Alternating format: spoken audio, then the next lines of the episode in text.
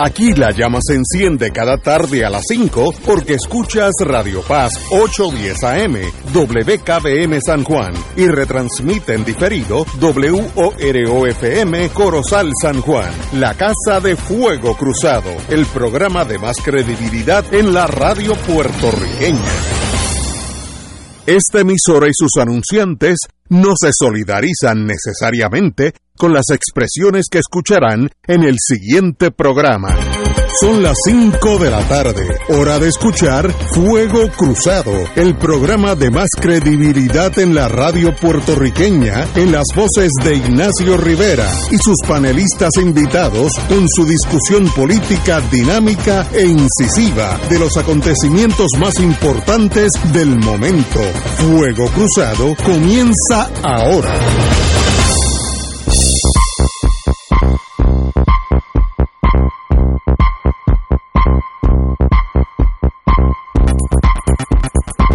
Muy buenas tardes, amigos y amigas de Fuego Cruzado. Hoy ahí estamos cargados de eventos. Vamos al evento que más nos toca a nosotros directamente y tiene que ver con el doctor Cabanilla. Muy buenas tardes, doctor Cabanilla. ¿Está ahí, doctor? Muy buenas, doctor. Me da la impresión que está operando. doctor Cabanilla, ¿está en la línea? Sí. Muy bien, muy buena, doctor. Hola. Lo, lo primero que leo aquí del... Hola. ¿Me oye? Doctor Cabanillas. ¿Me, me oye, doctor? ¿Me oye? ¿Me oye, doctor? No. Tenemos problemitas co- comunicando con el doctor Cabanilla. Sí, que no hay, hay Ahora, ahora, ahora. Muy bien, muy bien. Pues quería empezar por hablar de la tasa de positividad, Sí, sí. eh, que está ahora mismo en 11.3%. Eso ha ido subiendo. Hace una semana atrás estaba en 10.4%, o sea que ha, ha subido. Eh, pero la subida ha sido mayormente en los grupos de edad de 0 a 9 años y de 10 a 14 años, lo cual eh, yo explico por el hecho de que son la mayor parte de esos niños de esa edad pues no, vac- no se pueden vacunar. Pero lo interesante es que en el grupo de 20 a 29 años la tasa de, posi- de positividad ya no está, no está subiendo como estaba subiendo hasta hace una semana atrás, se ha estabilizado. Y eso pues eh, está consono con el, con el hecho de que la vacunación eh, ha aumentado eh, de forma importante desde que eh, pusieron la regla de que para ir a la escuela y a las universidades pues que tenían que vacunarse, así que muchas de las personas de esa edad pues están vacunadas, así que yo, yo creo que eso eventualmente se debe estar reflejando en las estadísticas. Eh, lo, lo único negativo en cuanto a la tasa de positividad, como dije, es que parece estar aumentando en los niños y estamos viendo definitivamente más casos pediátricos hospitalizados. Y ahora mismo hay dos eh, pacientes pediátricos en ventilador, lo cual es muy Wow. poco común. Wow. Parece que los niños que, que no son de edad eh, para vacunarse, pues están infectándose y no solamente se están infectando, sino que eh, muchos de ellos están terminando hospitalizados, lo cual era raro anteriormente. Así que parece que la, la cepa delta parece que no solamente es más contagiosa, sino que es más virulenta, pues está causando enfermedades eh, en los niños. Eh, tengo una pregunta. Entonces, eh, en cuanto a la tercera dosis, Ajá. que habíamos hablado la semana pasada, eh, la tercera dosis de la vacuna eh, se aprobó, como ya saben, para los pacientes, las personas inmunocomprometidas.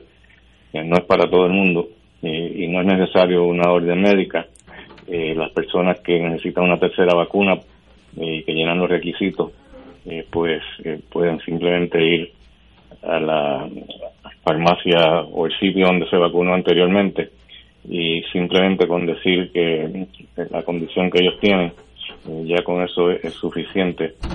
Eh, los las personas que son elegibles para la tercera dosis eh, son eh, básicamente las personas que tienen trasplante de órganos o que están bajo tratamiento para cáncer o que han tenido un tratamiento prolongado con cortisona o que tienen diagnóstico de VIH, de SIDA, no, no necesariamente SIDA, sino que han tenido eh, un diagnóstico de, eh, que, están positivos para VIH, eh, personas con enfermedad renal crónica, personas con lo que llaman sickle cell y con asplenia, o sea, que, que, no tienen vaso porque se lo han sacado por, la razón que sea.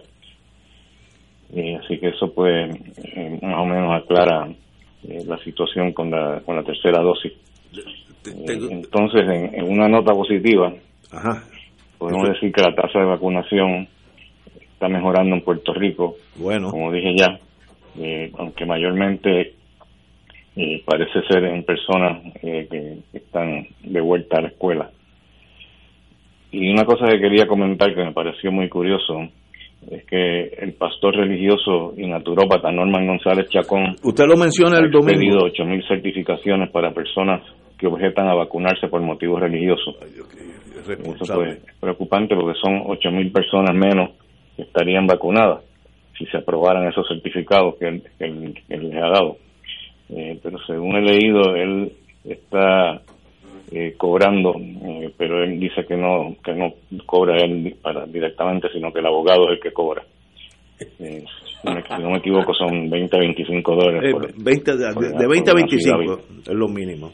Y el Departamento de Salud pues está investigando esto. Wow. Porque parece que ellos sospechan eh, que realmente esas ocho mil personas no son miembros de su congregación y no llenan los, requisitos del Departamento de, Salud. Oye, por cierto que ocho mil por 25 son 200 mil dólares. Entonces yo me puse a investigar un poquito más cuál es la objeción que él tiene en cuanto a la parte religiosa, ¿no?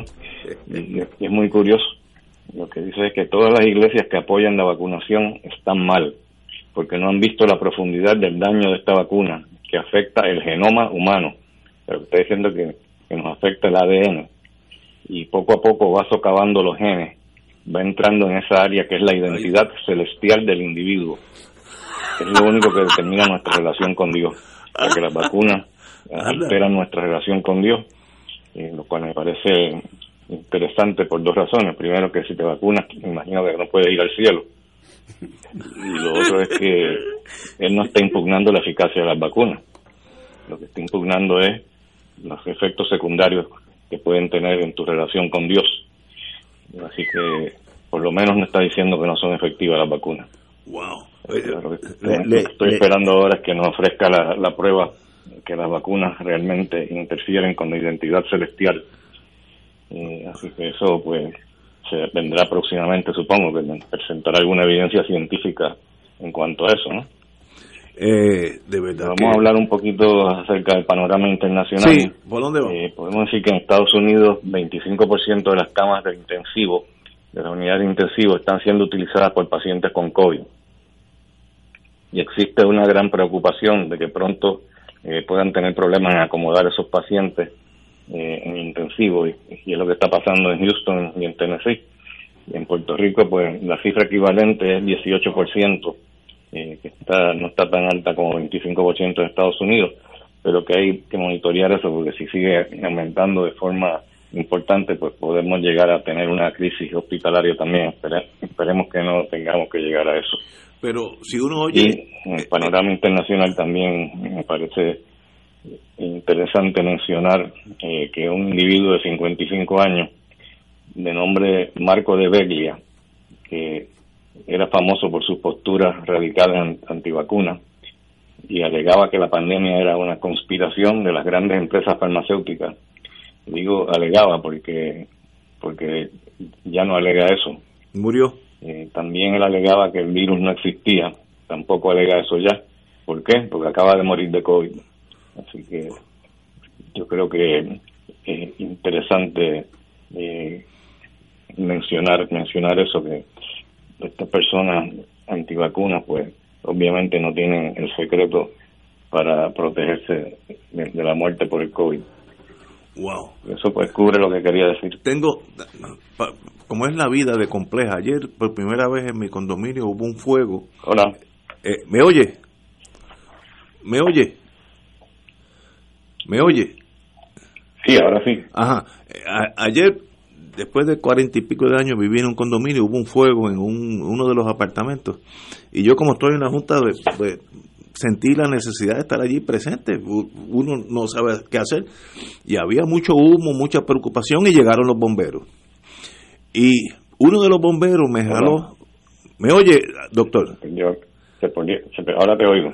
Ah, uno de los bomberos me jaló para el lado, digo, tenía el triple cuerpo que yo tenía, así que me, me, dijo, tengo una pregunta para el doctor Cabanilla, en medio del fuego, estoy hablando, esto es un chiste, pero esto es verdad. ¿Por qué los niños de 12 años para abajo no es necesario vacunarlos y de 12 años para arriba es necesario vacunarlo? ¿Qué es lo que pasa? ¿Qué es esa línea divisoria? Buena pregunta de un bombero en mitad de un fuego, pero la pregunta es buena, dígame usted. Bueno, la razón no es que no se puedan vacunar, es que hay que probar que la vacuna es segura y efectiva en, ese grupo de edad, porque todo lo que se hace eh, con estas vacunas, pues tiene que haber pruebas científicas. Esto no es cuestión de sacarse de la manga. Vamos a dárselo ahora a los niños de 12 años o menos. Eh, hay que primero hacer los, estudios clínicos, los ensayos clínicos, donde se van a tratar miles de, de niños de menos de 12 años y a la mitad se les da la, la vacuna, la otra, la otra mitad pues se le inyecta lo que llamamos un placebo, ¿no? que es una sustancia inerte. Y entonces tienes que probar que los que se vacunaron tienen menos eh, probabilidad o riesgo de infectarse que los que no se, inyectaron,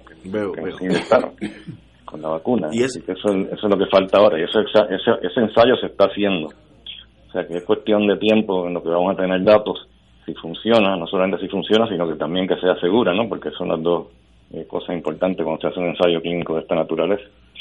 Y espero que la próxima semana eh, ya tengamos esa contestación y espero que sea positivo también para entonces poder vacunar a esos niños. Interesante.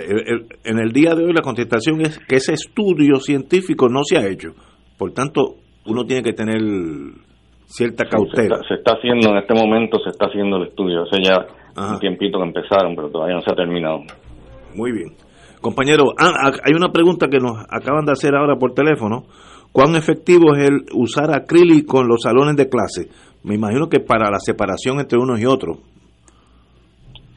Bueno, eh, yo la verdad es que no sé si se está usando el acrílico, me imagino que, sería una solución, eh, pero en cuanto a cuán práctico sea hacer eso y cuán costoso sea, pues eh, eso, es otra cosa. Muy bien, compañero Martín. Saludos, Fernando. Hola, Chile. Mira, eh, en, hace varias, varias semanas, o yo creo que ya más de un mes, eh, tú nos hablaste de que había unas preguntas eh, con relación al tema del COVID en Haití, que parecía que había una, eh, bueno, unos números mucho más bajos que lo esperado, pero que en el caso de Haití, como a veces es tan difícil obtener información precisa, el asunto no, no, estaba del todo claro. Eh, eh, en, esto, en este tiempo que ha pasado, ¿ha habido algún desarrollo en ese frente? Pues precisamente después del terremoto, pues empezaron a preocuparse qué pasará ahora con, con, con Haití y el COVID y pues no, no, hay forma de uno saber, pero hay gente que está diciendo que, el COVID está rampante en, en, en, Haití. Yo he buscado a ver dónde están esos datos y no los he encontrado. De hecho, estoy ahora escribiendo la columna próxima que trata de precisamente ese tema.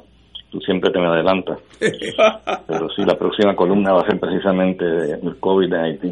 Ah, muy bien. Bueno, pues, pues espero al fin de semana. En, en, el, en, el, en la columna que usted eh, tira los domingos, se la dedica el Salón de la Fama de la Desinformación.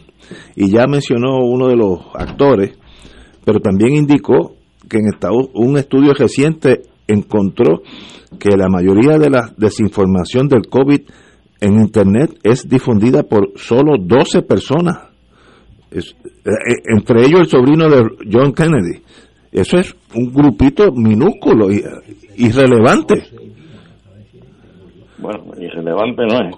No, no, este... Un poquito pequeño, pero muy muy importante, porque la gente le presta mucha atención, eh, especialmente Robert Kennedy, con el nombre que tiene, pues mucha gente pues le presta atención y el individuo no es un tonto. O sea, esta cuestión de la desinformación no es como la, mucha gente piensa, que son, son gente ignorante y muchas veces eh, son personas brillantes eh, que a veces le buscan cinco patas al gato y, también porque se ponen a interpretar las cosas eh, científicas sin tener un sin tener un trasfondo científico, ¿no?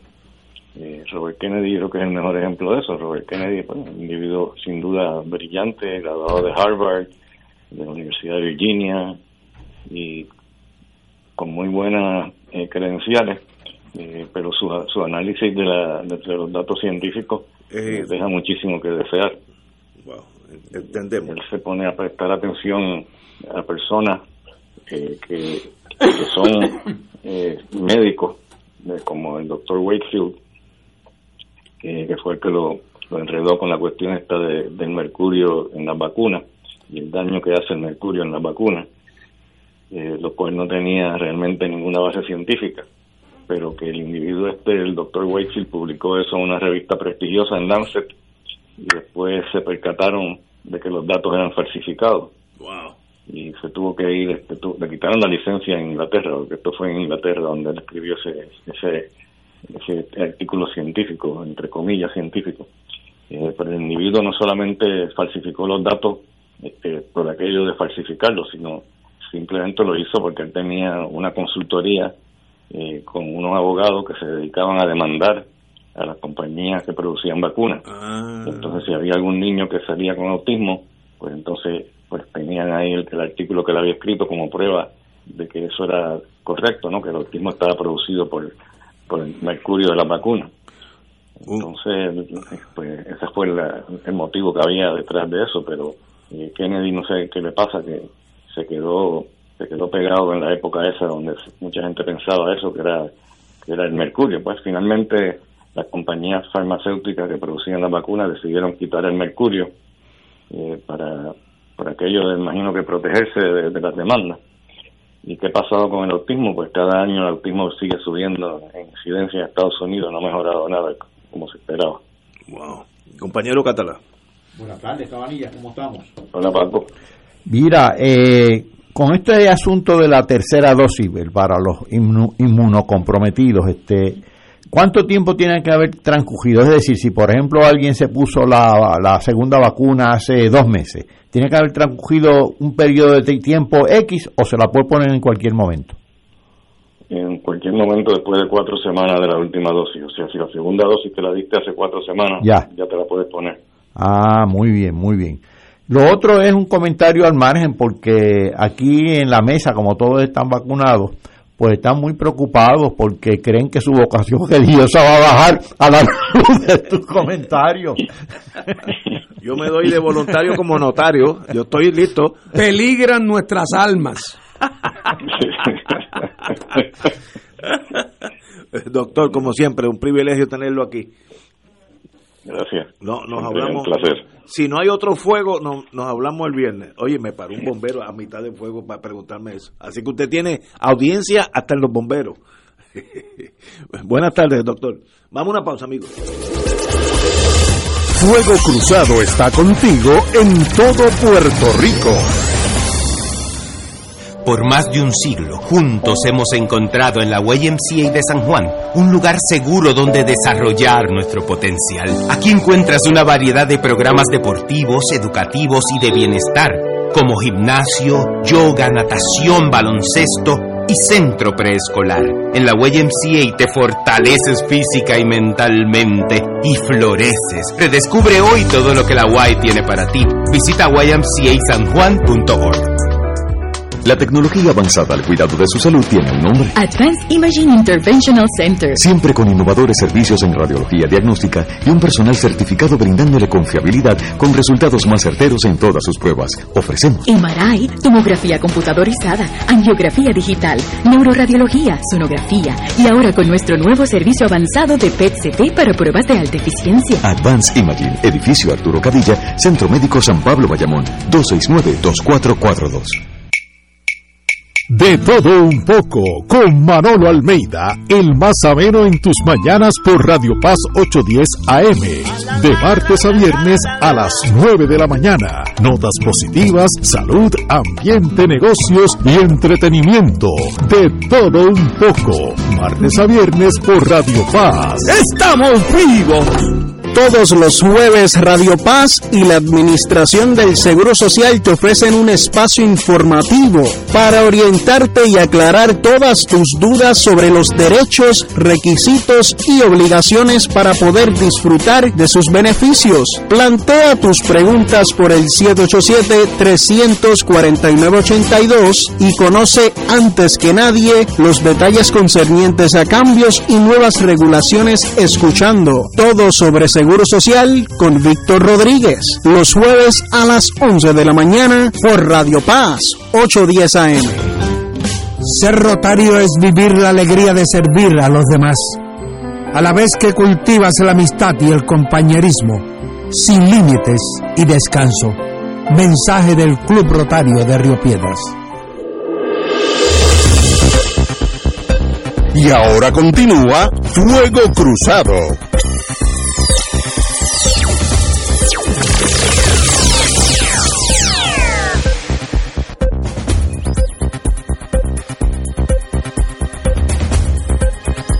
Volviendo al tema de los bomberos, quiero decir algo, porque hay, las cosas bonitas hay que decirlas también. Como dije, ayer hubo un pequeño fuego, no, no, no fue tan pequeño, pero fuego en mi condominio. Y quiero decir que desde que se llamaron a los bomberos hasta que estaban entrando por el octavo piso, no pasaron siete, ocho minutos. Eh, gente que tengo que felicitarlos, esos son los bomberos ahí de Puerto Tierra, sabían lo que estaban haciendo. Yo no sabía que ese arte de apagar llamas y, humo, que humo es lo tóxico, que eso puede matar, eh, requiere una ciencia y estos señores, habían como cinco o seis bomberos con esos eh, eh, scuba, esa cosa de, respirar, y entraron y, y, sacaron a la señora que estaba en un sillón de ruedas, que yo creo que le salvaron la vida, pero lo hicieron con un profesionalismo y una tranquilidad que uno mismo, que estaba allí medio asustado, porque ese no es el mundo mío, uno se da cuenta que hay gente que, que sabe lo que está haciendo, así que a los bomberos que uno los da por sentado, esa es una profesión que se la juegan de vez en cuando, mayormente desconocida por el puertorriqueño, a menos que como yo choque con esto, este, casi al ocaso de la vida de uno, uno se da cuenta que esa profesión es muy, muy valiosa. Si no, ayer hubiera muerto una persona en el condominio. Así que a los bomberos de Puerto Tierra, mi más profundo respeto.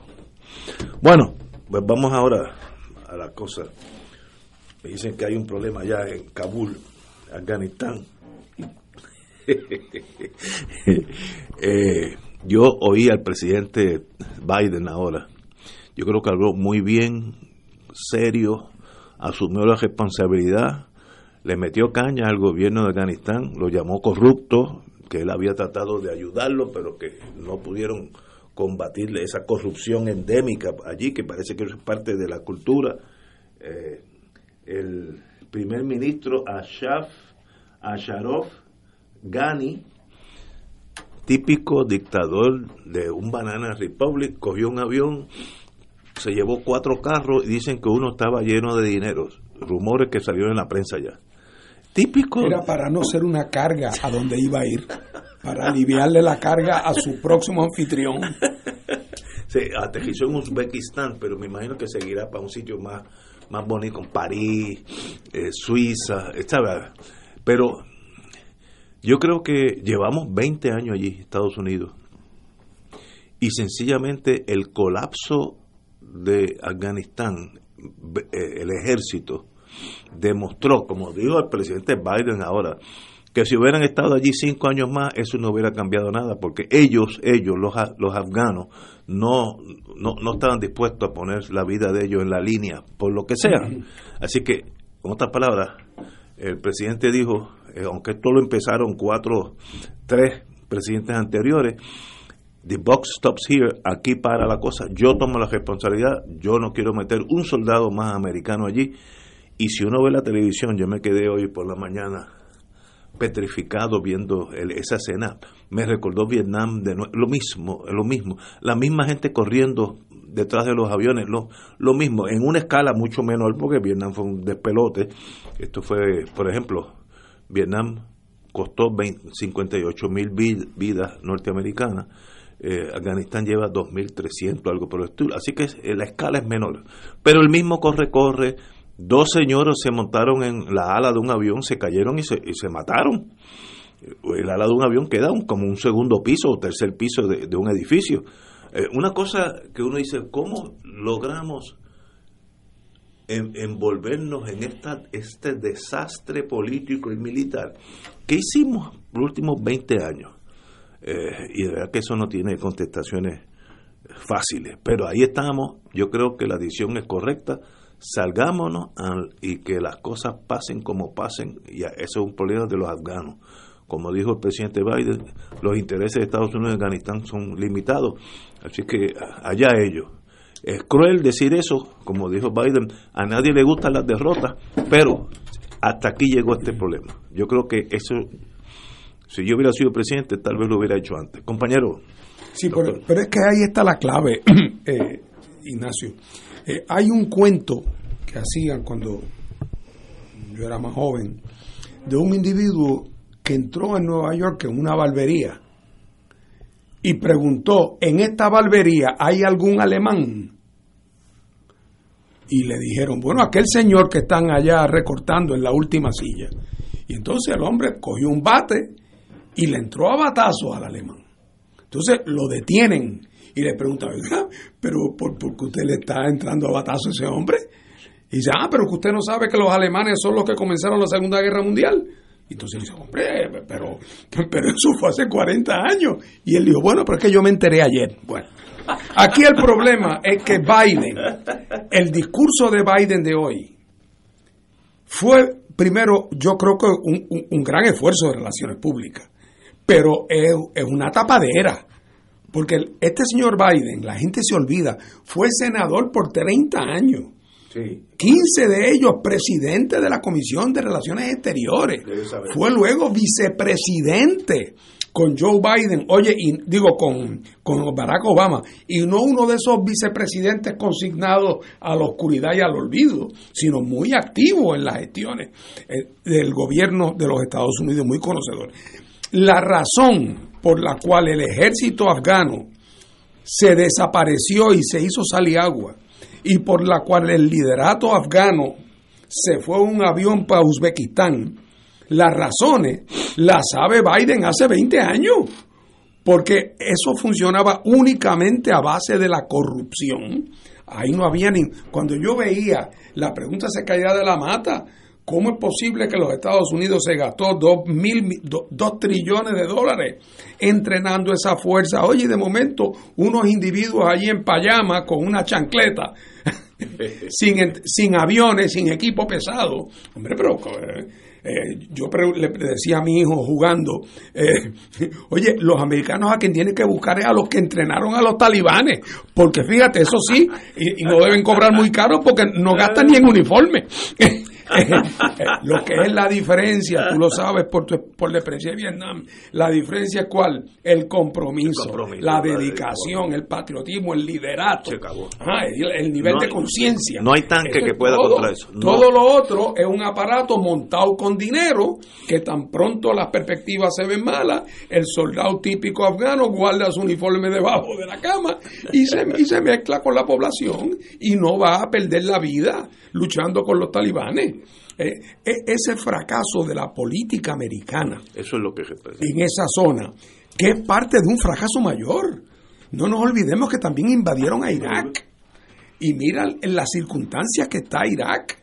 Eh, o sea que todo ese esfuerzo fallido de los americanos que, que yo siempre lo vi como un esfuerzo, utilizaron la gente que rodeaba a George Bush hijo, que eran creyentes en, la maximización del poder imperial, realmente utilizaron el 9-11 como una excusa y un pretexto para aprovechando que la gente estaba indignada y estaba ofendida y estaba asustada, para un gran proyecto neocolonial americano de quedarse con los recursos de Irak, de Afganistán y con los recursos eventualmente de Irán, que era su enemigo regional eh, eh, tradicional. Y después de 20 años de aventura, donde olvídate ahora de los muertos americanos que nunca fueron tantos, aunque sí lo fueron y cada vida humana vale mucho, pero los cientos de miles de muertos del otro lado, que de esos nadie nunca los recuerda. Eh, y, la estela que han dejado de destrucción y, y, de, y se van ahora de un, de un Afganistán que lo dejan en peores condiciones que, que cuando lo encontraron. Yo creo que esto requería de parte del presidente, pienso yo, un verdadero mea culpa institucional. Porque venir a esta hora a echarle la culpa que el presidente afgano te falló, pero si tú siempre supiste que era un ladrón, ¿cómo ahora te vas a dar de momento a, parecer sorprendido de que se fue para Uzbekistán y se llevó el dinero en una, en, una maleta? Pero, pero ¿cómo te va a sorprender? Si tú le diste el dinero y tú sabías que lo iba a usar para meterlo en una maleta. O sea que esa corrupción, claro, en parte porque, y todavía lo siguen diciendo, cuando nosotros fuimos a Afganistán eran dos los objetivos. Primero, capturar o matar a la gente que son los responsables del 9-11 y evitar que pueda Afganistán ser una fuente de ataques terroristas en el futuro. Oye, pero es que eso, eh, hace asumiendo que esos fueran los objetivos, ¿hace cuánto tiempo que no mataron a Bin Laden? Porque no se fueron seguidas el otro día, porque ahora el resultado neto es que quien está en el poder en Afganistán son exactamente los mismos que ellos desalojaron hace 20 años. Así que si tu objetivo era que no estuviera en el poder gente que promueve el terrorismo o que, o que le da albergue y asilo a los terroristas, pues a esa misma gente que se los dejaste.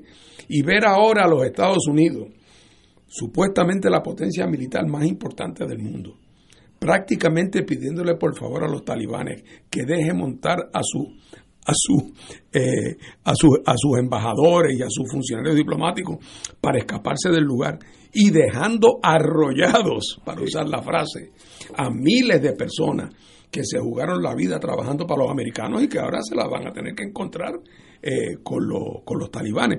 Es un, es un fracaso estrepitoso, con toda franqueza. Eh, y creo que Biden, por más que va a tratar de, de, asumir la actitud de a lo hecho pecho y tratar de justificar esto con la decisión más amplia de que había que irse de Afganistán, cosa en que prácticamente todo el mundo coincide. Aquí lo que está en juego es la torpeza en la ejecución de cómo se hizo esta salida, donde evidentemente juzgaron muy equivocadamente muchos elementos, es un fracaso de inteligencia eh, también. Yo, yo, yo creo que esto es difícil para un imperio ser humilde, porque la, la misma palabra imperio, yo, yo impero sobre todo, pero el problema es quedarte en territorio extranjero. Eh, los israelitas tienen una filosofía de combate totalmente diferente, lo voy a decir en inglés. Buena inteligencia, good intelligence, para saber dónde está Fernando Martín ahora a las 6 menos 27. ¿Dónde está? Pues está aquí en la Radio Paz, etcétera. Ah, ok. Then you go in, entras con helicóptero. You, you go in, you strike, you kill, you get out. Todo en 10 minutos. Así tú no, tú no te expones a que el país entero te considera enemigo porque lo eres. Ahí hasta hay religiones diferentes, estamos hablando totalmente disímiles. Y la experiencia de Afganistán, todos los países que han entrado allí, han entrado allí a explotar Afganistán. Todas, desde, los ingleses tuvieron casi 100 años, tuvieron que salir de allí a tiro limpio. Luego vinieron los rusos, Y bueno, Afganistán en sí no es un país, son tres tribus gigantescas, algunas antagonistas con los otros, así que ¿dónde tú te has metido? El problema es cuál era el rol de los Estados Unidos en Afganistán o en Vietnam. ¿Cuál era el rol? ¿Qué, qué, queríamos hacer? Eh, el libro de Sun Tzu, el pensador militar chino, decía, para tú entrar en un sitio, tú tienes que tener bien claro cuál es tu objetivo. ¿Para qué yo estoy en Afganistán? ¿Cuál es, el, cuál es el, la meta? Tratar de hacer Vermont de Afganistán. Vermont no va a ser Afganistán jamás. Este, Afganistán no va a ser Vermont. ¿Cuál era la, la razón de ser de nosotros, Estados Unidos, estar allí? ¿Qué íbamos a lograr? Un país democrático a los Estados Unidos. Ustedes no han leído historia. Eh, no, y, eso se repite. Mira, llevamos una mala cachita. Vietnam fue el non plus ultra. Somalia, Siria, eh, Irak, que salimos así a mitad, Afganistán, ya vamos cinco, mencioné Somalia, no podemos tratar primero de ser el, el, policía del mundo y entonces, como decían los franceses, la misión civilizatriz, tenemos el deber de civilizar a estos indígenas, que es el complejo de imperial clásico. Eh, los ingleses decían white man's burden. Todos los imperios tienen una frase que, que condona el que ellos vayan a un sitio e impongan su, su creencia, su lenguaje, su cultura. Y, Estados Unidos aprenderá después de Afganistán, ya lo veremos. Compañero Catalán. El pueblo de, de Afganistán, las mujeres, las niñas, los hombres, los niños, común y corriente, no estoy hablando ni siquiera de los colaboradores que quizás tienen una visa de privilegio porque participaron en el gobierno corrupto que era socio de Estados Unidos. Estoy hablando de, los comunes y corrientes. Esos han estado y están entre un gobierno corrupto que detestaban y ahora entre el gobierno de los talibanes que temen por el historial obvio que tienen los talibanes. Eso realmente es trágico. Ahora bien, hace seis semanas, el, presidente, el presidente Biden, cuando justificaba su política de salir de Afganistán, señaló que ellos habían armado y entrenado a un ejército extraordinario de 300.000 efectivos y que las fuerzas de Talibán estaban desorganizadas y contaban con unos 70.000 efectivos. Daba la impresión de que el presidente Biden pensaba que los talibanes estaban allá en unas cuevas de las montañas de Afganistán, que hay muchas, rascándose los dedos de los pies. Pues no estaban haciendo otra cosa, estaban negociando. ¿Y, saben con quién negociaron? Entre otros, con líderes locales y con el propio ejército de Afganistán. Y cuando usted negocia con corruptos es mucho más fácil, porque o los corrompe o los intimida. Y parece que ese ejército de 300.000 efectivos eh, sucumbió con relativa facilidad, porque en una semana, en días, los talibanes han llegado hasta Kabul. Así que ahí hay algo realmente que, nos debería poner a pensar. A esto se añade que, como señalé, el gobierno de, de Afganistán era y probó ahora en la DJ su corrupción. Pero es que Estados Unidos tiene un largo historial de ser socio de, de, gobiernos corruptos y cuando no encuentra un socio de un gobierno corrupto, lo diseña. Esa es la historia de muchos dictadores en América Latina, socios de Estados Unidos. Esa fue la historia de Vietnam y ahora es la historia que se repite en Afganistán. Realmente una mejor política de Estados Unidos sería tener buenas políticas de desarrollo, pero de desarrollo de verdad, no de explotación. ¿Qué, yo entiendo por desarrollo? Oye, acceso a bienes y reducción de males, los males de la pobreza, de la desigualdad, de la degradación social y ambiental.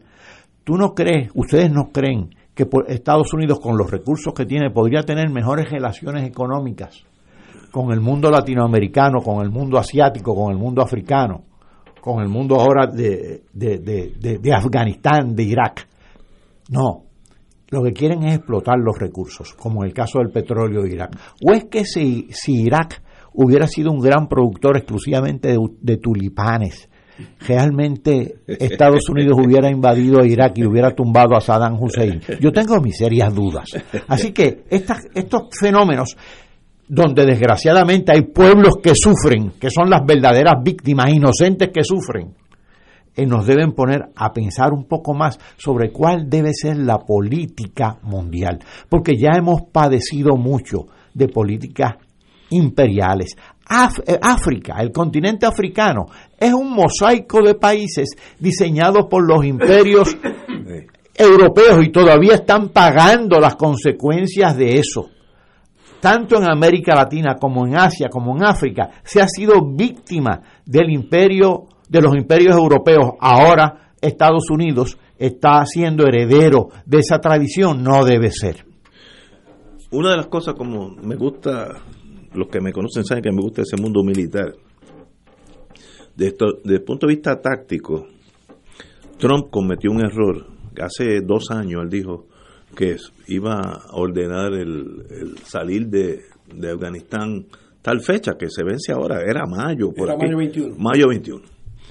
Si tú dices eso, el enemigo sabe que ya ganó, porque es cuestión de esperar a mayo 21.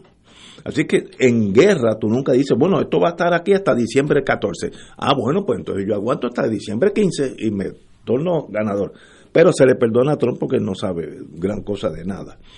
Y otra de las cosas que yo vi, bueno, eh, no hablar del pasado, yo estaba viendo hoy la televisión y muchos de los talibanes entraron a Kabul en Humvees. Humvees son los jeeps americanos. ¿Y cómo es, que, cómo es que tienen jeeps americanos? Porque el ejército afgano lo dejó. Entonces, eh, el ejército afgano usa AK-47, el, el, rifle de asalto ruso, pero el rifle M4, que es el nuevo, el viejo M16, ahora se llama M4, es más chiquito y más mejor rifle. Pues yo vi muchos afganos con M4. ¿Y por qué tienen M4? Porque los afganos no, lo dejaron allí, todo el mundo salió corriendo. Lo mismo que pasó en Vietnam. En Vietnam, Estados Unidos dejó como 1.7 millones, 1.7 millones de M16 en los almacenes. 1.7 millones de M16 en almacenes. Dejó 111 millones de balas de M16. O sea, es una, una derrota de una magnitud que es incomprensible. Dejaron 400 helicópteros, mil y pico de tanques. Bueno, Vietnam fue un despelo. Esto más o menos en una escala más chiquita es exactamente lo mismo. Hemos aprendido algo desde Vietnam, que ya hay tres generaciones. No, nada el imperio sigue torpe poniendo ahí este Gani, eh, que es un monigote, este que está allí porque tú lo estás manteniendo y Estados Unidos no sabe que eso a la larga va a traer en, diminishing returns este, no, no entiendo eh, me gustaría uno tal vez en Harvard donde estudió Martín analizar por qué las naciones se comportan así cogen unos rumbos unos senderos que llevan a la destrucción de, sus propios intereses. No entiendo, de verdad. ¿Por qué Alemania, Francia, eh, Finlandia, Italia no, no están por ahí, por todos los países del mundo, este, con un machete en la mano? Deja que todo el mundo logre su, con sus problemas y sus triunfos. Pero el imperio no, el imperio quiere dominar el mundo y estos son los resultados. Las gran perdedores de esta tragedia es la mujer afgana va a brincar al siglo XII en dos semanas. Y eh, se le prohíbe, si es que siguen con ese fanatismo, que estudien, no pueden tener trabajos civiles. Es una cosa del siglo XIV. Y me da mucha pena porque son seres humanos igual que nosotros y merecen vivir en una, vida mejor. Eh, pero como dijo Biden, los intereses nuestros allí son algo limitados ahora. Eh, y de paso, eh, volviendo a, Saigón, la razón que el talibán no ha entrado al aeropuerto es que están aguantados para que se vaya todo el mundo, porque así menos problemas. Imagínate que tú entres de momento, que lo pueden hacer, y cojas el, el embajador de Venezuela, el embajador de Estados Unidos, los secretarios, el jefe de seguridad de la embajada, tienes un problema diplomático. Así que déjalos que escapen, entre comillas, y luego tú entras cuando ya pues ya ya no hay se fueron todos los aviones La frase tradicional es al enemigo en retirada, puente de plata. Puente, exactamente. Y, así- y eso, eso es lo que está pasando. No es que hay una resistencia y están aguantando los... No, eso ya no existe. Es que dijeron, dale dos o tres días en los que todos los aviones que tienen que ir se van. Y los que se quedan, pues van a pasarla bastante mal, como pasó en Vietnam. Es que lo mismo dos veces. Vamos a una pausa, amigos. Fuego Cruzado está contigo en todo Puerto Rico.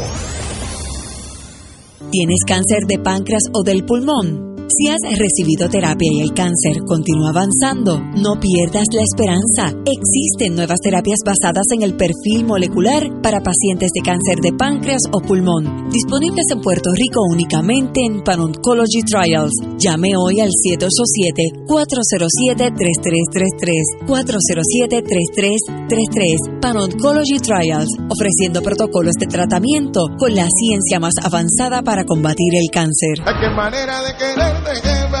Puerto Rico, última función de Camínalo para Bellas Artes.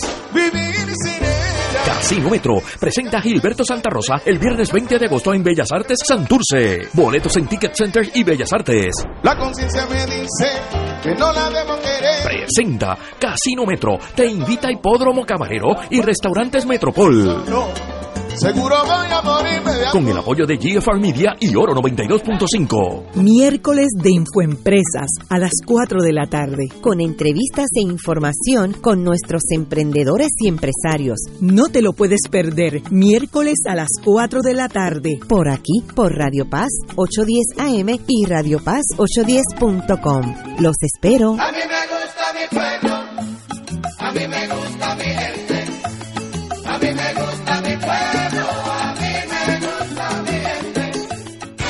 Buenos días familia. Es la casa a la que siempre puedes llegar sin invitación. A las 10 de la mañana, Judith Felicie es tu anfitriona para conversar sobre medicina, psiquiatría de niños y adolescentes, artes, derecho, valores y fe. Todos los días por Radio Paz 810 AM. Buenos días familia, donde una conversación parece demasiado corta. Buenos días familia, de lunes a viernes por Radio Paz 810 AM. Todos los jueves Radio Paz y la Administración del Seguro Social te ofrecen un espacio informativo para orientarte y aclarar todas tus dudas sobre los derechos, requisitos y obligaciones para poder disfrutar de sus beneficios. Plantea tus preguntas por el 787-349-82 y conoce antes que nadie los detalles concernientes a cambios y nuevas regulaciones escuchando todo sobre Seguro Social con Víctor Rodríguez. Los jueves a las 11 de la mañana por Radio Paz 810 AM. AESA, la pequeña gigante, te invita a sintonizar su espacio radial AESA Informa. Todos los jueves a las 4 de la tarde se estará ofreciendo información relevante a los pensionados y jubilados de Puerto Rico. Te esperamos a esa imparable, auspiciado por MMM Alianza. Y ahora continúa Fuego Cruzado.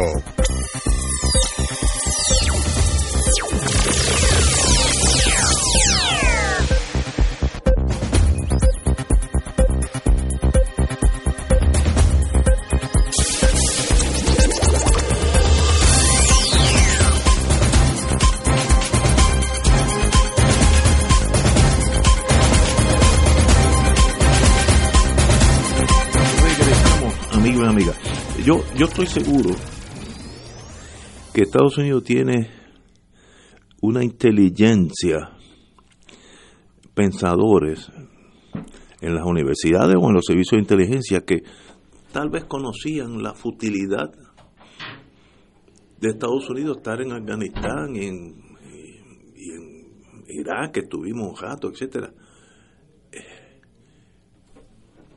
¿Y cuál es el disloque entre ese pensamiento analítico y el pensamiento político militar que, que, esperaban que iba a pasar en Afganistán? Si, si, si Biden no hubiera sacado sus soldados, y, eh, mira, proyectate 20 años para ¿qué, ¿qué iban a hacer? ¿Cuál es?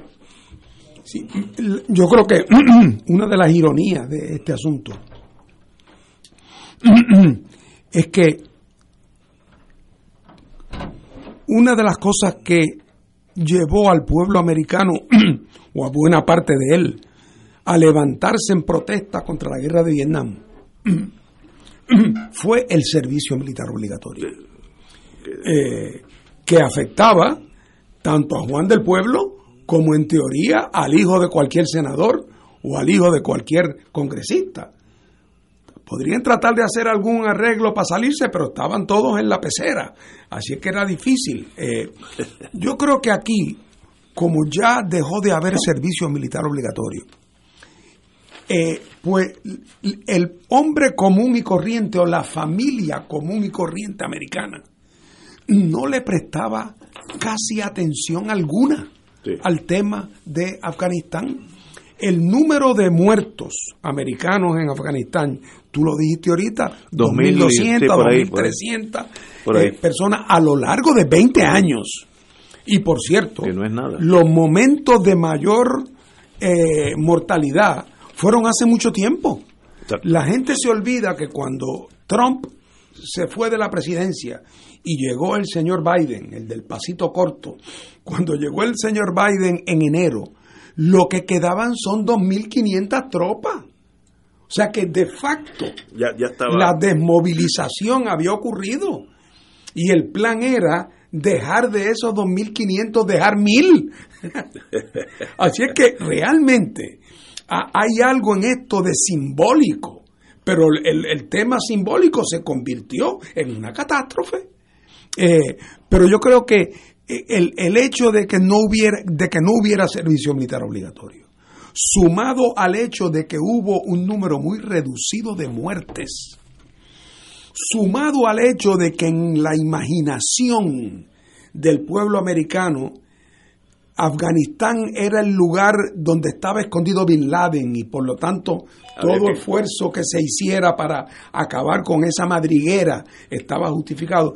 Todo eso ayudó, junto con otras cosas como que, por ejemplo, era Irak lo que más llamaba la atención, lo que más tropas consumía, donde hubo más, eh, más, más fatalidades. Yo creo que todo eso conspiró para que el tema de Afganistán no fuera un tema de mayor prominencia en el debate público norteamericano y por lo tanto todos aquellos que eran parte del enchufe de esos billones y billones y billones de dólares anuales a ambos lados del mar, tanto los que se beneficiaban en Afganistán como los que se beneficiaban en el mundo norteamericano de, esa, de ese dispendio económico, pues no, no tenían por qué eh, menear el bote, eh, no tenían por qué menear el bote, y por lo tanto no hubo un foco sostenido de oposición que, que, presionara a un gobierno a decir, oye, esto está malo, cuando nos vamos a ir?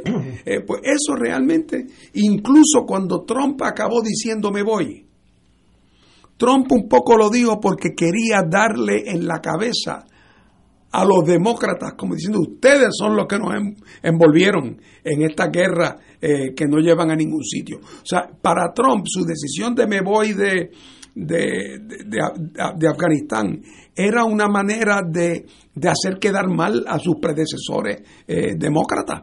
Eh, por eso Biden cuando llega no lo contradice y en efecto sigue su política. Eh, así que yo creo que tiene mucho que ver con eso. Nunca fue un tema político de intensidad en los Estados Unidos y además con todos esos billones corriendo, que si habría gente pegada a la ubre que no tenía por qué, que mientras continúe el gasto, eh, porque continúe el gasto. Yo creo que eso tiene mucho, mucho que ver con, con que el tema de Afganistán eh, nunca tuviera un gran lugar en la preocupación política americana. Y claro, y por eso se extendió tanto tiempo. No, desgraciadamente, los afganos averiguaron cómo agredir los soldados nuestros, cuando digo nuestros norteamericanos, y hay un montón de lisiados que le faltan piernas, brazos. Eh, yo veo eh, un, canal de televisión que está dirigido al mundo militar y está mucho lisiado que le faltan piernas porque ponen bombas en la carretera y esos niños que tienen 17, 18 años, ¿para qué perdieron esas piernas? ¿Para qué? ¿Cuál, qué, qué pasó? Eh, de verdad que es una tragedia y yo vi la gente literalmente corriendo detrás de los aviones hoy, hoy lo vi y va a salir en televisión hoy, mañana, el próximo año. dice, pero ¿qué hicimos allí? ¿Cuál era la meta? ¿Cuál, ¿Cuál era el plan? Y lo que tú dices es hasta más preocupante, Martín, que es que mientras se esté haciendo dinero de verdad, de los que están allí, los corruptos, y los que están produciendo esas armas para los corruptos. Pues, tiene su lobby, tiene su lobby. Eso es un matrimonio perfecto. Y no es, ¿tú no crees que es tiempo que Estados Unidos medite? ¿Sabes? Sentarse en una mesa como está haciendo ahora. Así que, ¿qué vamos a hacer los próximos 20, 40 años? O esto es sencillamente con un machete en la mano por ahí para abajo. Este, digo, los imperios se comportan igual. Yo no sé, hasta ahora China, que está empezando a caminar como imperio, hasta ahora no ha demostrado esa voracidad, pero, pero los imperios son terribles, con, porque los intereses económicos nublan mucho. Eh, yo estoy seguro que en Irak, como dijo Catalá, si hubiera estado sembrado de daisy, de, tulipanes. De tulipanes. Nadie ha tocado la para llevarse los, los tulipanes. Pues, de verdad, una tragedia, eh, de verdad difícil de comprender y esperemos que todo salga bien y que el talibán que va a tomar el poder en los próximos 24 horas, 48 horas, permita que los ciudadanos vivan no en una prisión religiosa este, severa contra el femenino, el, el, ser femenino, severa, y espero que cambien y vivan en paz unos con otros. Bueno, Haití, Haití es un país traicionado por la historia, eso, eso lo digo yo. No ha pegado una, desde, desde que se liberó de Francia, de ahí para abajo, los países europeos se, se reunieron, la aislaron porque tenía el grito de libertad en aquellos años y no podía dejar que ese virus se llegara por Latinoamérica y se aisló Haití y desde entonces Haití ha sido uno, una tragedia humana. Además de eso lleva dos, dos terremotos, este de último de 7.2, es para tumbar edificios como los tumbó. Eh, y si hubiera sido aquí, también tumba edificios en Puerto Rico, también que no estamos hablando Haití nada más.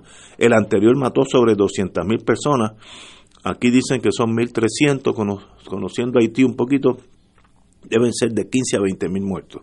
Eh, porque allí hay gente que nace y muere y la gente no sabe que existe. El gobierno no, no tiene la maquinaria para conocer que tú estás vivo. Así que una tragedia. Puerto Rico se está movilizando para lo que podamos ayudar a nuestros hermanos. Yo diría que en lo posible todos debemos ayudar.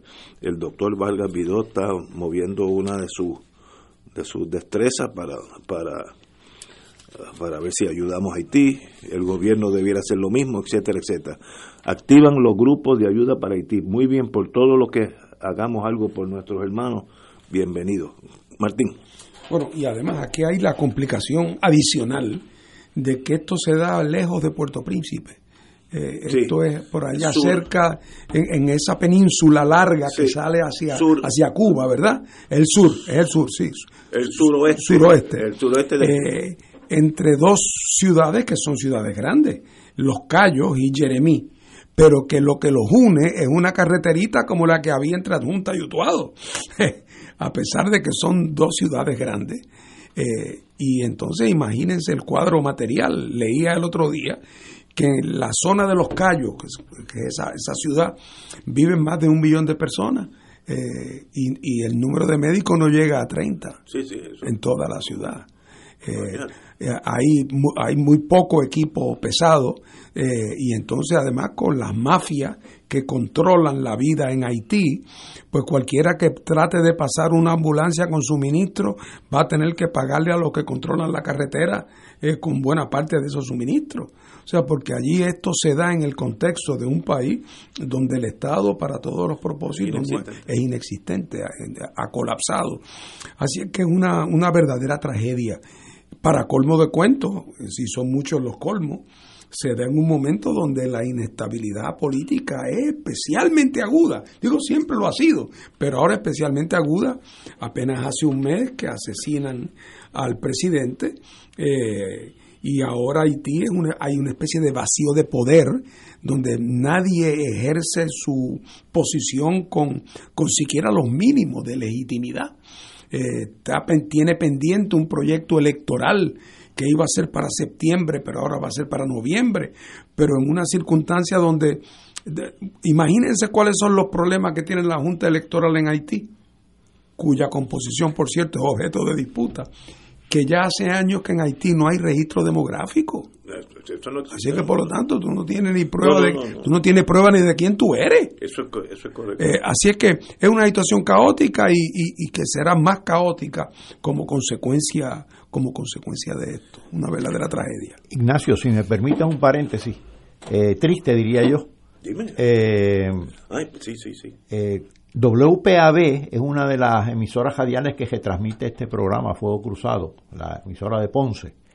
Y nos acaban de informar que el periodista José Elías Torres eh, ha fallecido. Eh, era joven. José Elías pertenecía a una tradición de análisis político y análisis y de, y de periodismo radial en Ponce que antecede de hecho a Fuego Cruzado. Sí, Yo sí. recuerdo hace muchos años ser entrevistado por periodistas radiales de WPAB y José Elías fue uno de los últimos de, que me entrevistó eh, de esa emisora, así que yo lo recuerdo con mucho cariño. Le extendemos el pésame a los colegas de, w, de, de la estación WPAB y naturalmente a todos los familiares y a todos los amigos eh, de Ponce y del suroeste que conocían y compartieron con José Elías Torres. Sí, yo, yo me quiero unir a esas palabras del de, profesor Catalá. Yo conocí a José Elías y me entrevistó en muchas ocasiones a lo largo de los años. Y ahí había un periodismo profesional, incisivo, eh, de alguien que, que, tenía un entendimiento muy cabal de la política eh, puertorriqueña y que, y que se concebía como también como un educador, como un periodista educador. Sí, esa es la palabra. Eh, y, y, y, además con nosotros en el Partido Independentista, puedo decir que siempre nos trató con un gran sentido de respeto y de equidad. Eh, y así es que eh, WPAB pierde a una estrella eh, y como señalaba Ignacio, un hombre muy joven. Joven, sí, sí. Estamos sí. hablando eh, de alguien que todavía le faltaban, le, le, faltaba mucho por jugar en este, en este, en este juego. Así que mi pésame a su familia y a sus colegas. Digo, nuestro gerente general, el, el hermano Alan Corales, expresa su respeto y condolencia a la familia del periodista José Elías Torres, a lo cual yo me uno. No, nunca lo pude conocer, yo siempre lo veía por la radio, me sonaba, en inglés se dice profesorial, era como un profesor entrevistando a alguien con esa fineza, con esa profundidad, eh, un sentido de historia extraordinario, así que mucha pena.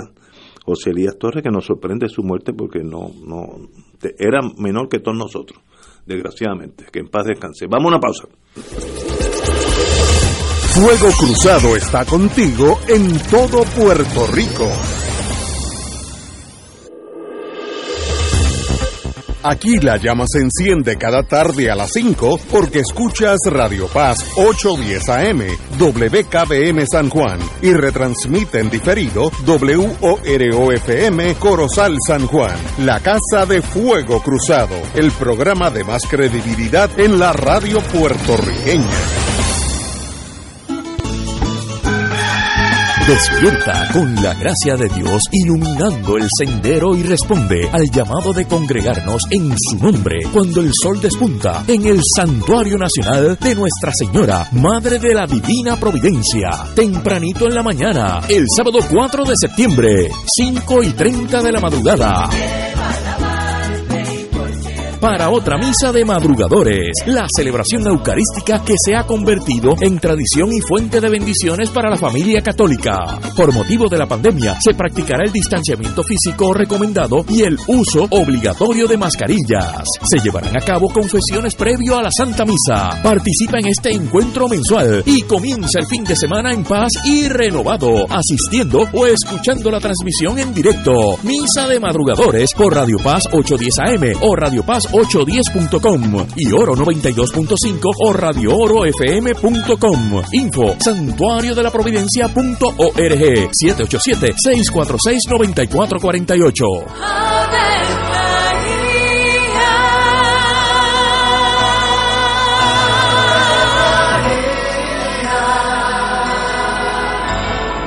El ángel del Señor anunció María. Y ella concibió por obra del Espíritu Santo. Dios te salve María, llena eres de gracia, el Señor es contigo. Bendita tú eres entre todas las mujeres, y bendito es el fruto de tu vientre Jesús. Santa María, Madre de Dios, ruega por nosotros pecadores, ahora y en la hora de nuestra muerte. Amén. He aquí la esclava del Señor. Hágase en mí según tu palabra. Dios te salve María, llena eres de gracia, el Señor es contigo. Bendita tú eres entre todas las mujeres, y bendito es el fruto de tu vientre Jesús. Santa María, Madre de Dios, ruega por nosotros pecadores, ahora y en la hora de nuestra muerte. Amén. Y el Verbo se hizo carne. Y habitó entre nosotros. Dios te salve María, llena eres de gracia, el Señor es contigo. Bendita tú eres entre todas las mujeres, y bendito es el fruto de tu vientre Jesús. Santa María, Madre de Dios, ruega por nosotros Ruega por nosotros, Santa Madre de Dios. Para que seamos dignos de alcanzar las promesas de nuestro Señor Jesucristo. Oremos. Derrama, Señor, tu gracia sobre nosotros, que por el anuncio del ángel hemos conocido la encarnación de tu Hijo, para que lleguemos por su pasión y su cruz a la gloria de la resurrección, por Jesucristo nuestro Señor. Amén. Gloria al Padre, al Hijo y al Espíritu Santo. Como era en un principio, ahora y siempre, por los siglos de los siglos. Amén.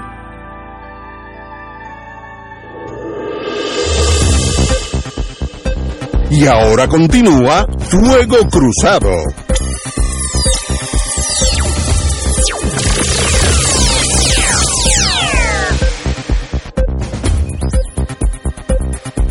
Regresamos, como tenemos aquí con nosotros un economista, doctor en esa ciencia. Si yo fuera presidente Biden, que ahora ya salí de Afganistán, así que tengo un poquito más de tiempo, le diga, Catalá, ¿qué podemos hacer para mejorar la economía de Haití? No solamente Estados Unidos, Europa. ¿Cuál, qué, cuál serían sus consejos? Fíjate, para empezar, Haití ha sido uno de los pueblos más abusados de la tierra desde el día uno, porque su la vieja metrópoli Francia fue cruel. De hecho, le hizo pagar reparaciones. Eh, Estados Unidos, idem. Así que reparaciones que se pagaron hasta entrado el siglo XX. Así mismo es, así mismo es. Eh, cuando ha debido ser al revés. Eh, y además ha tenido unos gobiernos, realmente, eh, todo el mundo recuerda casi que, que, que, que, era que resultaba hasta caricaturesco el famoso gobierno de Papadoc y luego de Baby Doc, su hijo. Eh, y es un país, aquí en Puerto Rico y en muchos lugares, nos quejamos de la contaminación ambiental como consecuencia de la industrialización, el deterioro ambiental como consecuencia del desarrollo. En el caso de Haití ha habido deterioro am- ambiental como consecuencia de la pobreza.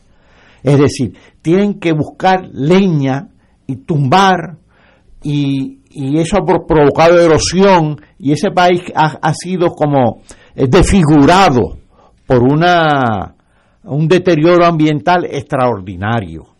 Así que a ese país hay que ayudarlo.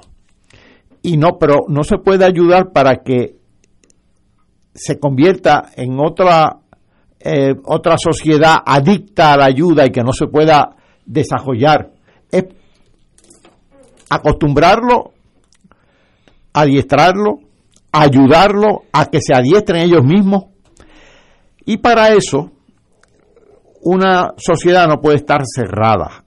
Haití tiene que estar abierto al mundo, interactuando con el mundo en función de sus intereses. Y en Haití, pues se podrían desarrollar varias misiones con eh, tecnología adecuada. Yo estoy recordando a Schumacher, el famoso Small is Beautiful, que tecnología adecuada. Porque sería también terrible tratar, tratar de exportar a Haití un estilo de desarrollo de primer mundo, con vidas de primer mundo, con, para, para desajustarlo aún más y convertir a los haitianos en los, en los mozos de los visitantes del primer mundo. No, no puede ser así. Tiene que ser una asistencia que vincula a Haití con el mundo y que lo vaya diversificando poco a poco, que trate de desarrollar un sector agrícola más dinámico, vinculado a una industria quizás modesta, pero vinculada, eh, y misiones humanitarias, eh, claro, ahora de momento misiones humanitarias, porque la verdad que de momento ante este terremoto, que donde han muerto contabilizados más de 1.200 personas, heridos contabilizados como 6.000, pero todavía no ha terminado la contabilidad porque están rescatando de debajo de los escombros tanto heridos como cadáveres. Así que esto, eso, eso no ha terminado. Pues ahora, de, a, cortísimo plazo, es una misión humanitaria. Ahora, a largo plazo, a mediano y a largo plazo, hay posibilidades. Haití tiene una cultura interesantísima que podría tener un turismo vibrante, eh, enlazado al gesto del, del, turismo del Caribe. El Caribe, desafortunadamente, unos países viven aislados de otros. Eso es correcto. Entonces, ese aislamiento hay que irlo rompiendo para, por ejemplo, turismo enlazado, es decir, que se vendan paquetes de turismo en los países desarrollados, en Europa, en Estados Unidos, en Japón, en China, y que visiten al Caribe entre y en la lista de visitas que Haití figura prominentemente. Ese tipo de actividad, porque con el turismo vienen los hoteles y con los hoteles vienen otras actividades manufactureras. Así que hay posibilidades, pero a cortísimo plazo hay que articular una misión humanitaria que tú estabas señalando algunas iniciativas aquí en Puerto Rico, por fortuna. Por cierto, eh, cuando ahorita tú hablaste del número de muertos, el Departamento de Estado de Estados Unidos ayer eh, hizo un pronóstico de que pensaba que el número de muertos en, en, el, en el terremoto de, del otro día podría llegar a 10.000. Es posible que incluso más, pero 10.000. Pero si fueran 10.000, les recuerdo a los que nos están escuchando que 10.000 es cuatro veces más muertos de lo que los americanos perdieron en los 20 años en Afganistán. Para que lo pongamos en perspectiva. Eh, ¿Verdad? Eh, claro, uno ve a Haití, y, claro, y, uno piensa que en términos de de lo que se necesita para, para promover el desarrollo auténtico, uno inmediatamente piensa en, la, en las cosas más fundamentales. Por ejemplo, el tema de la salud pública. Y el tema de eh, el tema de la educación, de, lo, de la educación mínima, básica, eh, que quiere decir entrenar a los que entrenan. Eh, y, y, y, hay unos elementos también de infraestructura. Básica, infraestructura básica. indispensable, ¿verdad?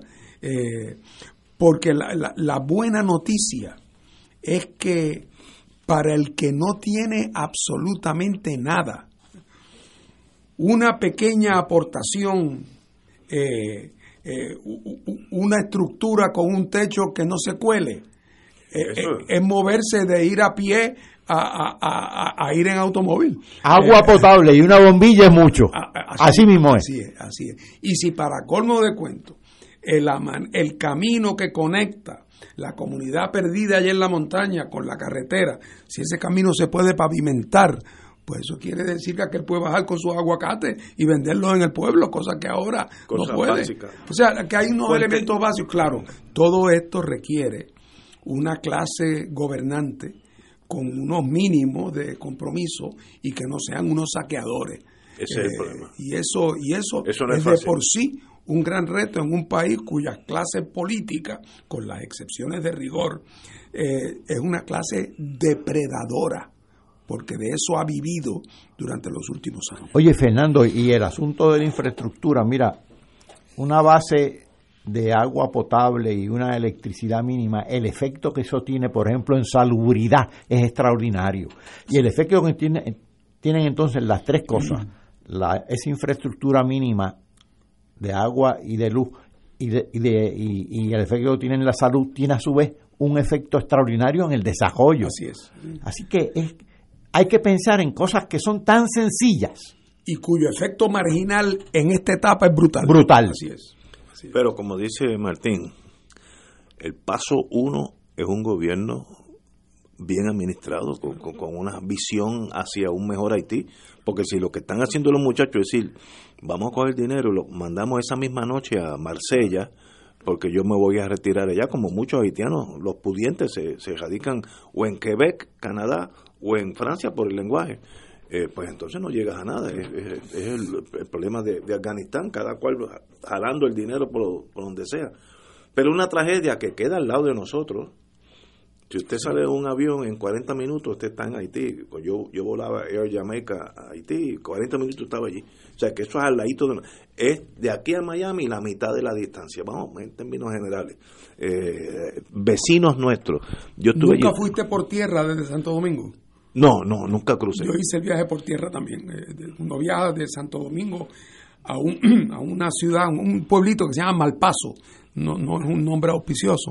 Eh, eh, y entonces cuando uno cruza de Santo Domingo a Haití por, por la, la, la, la, frontera la cierran ciertas horas al día.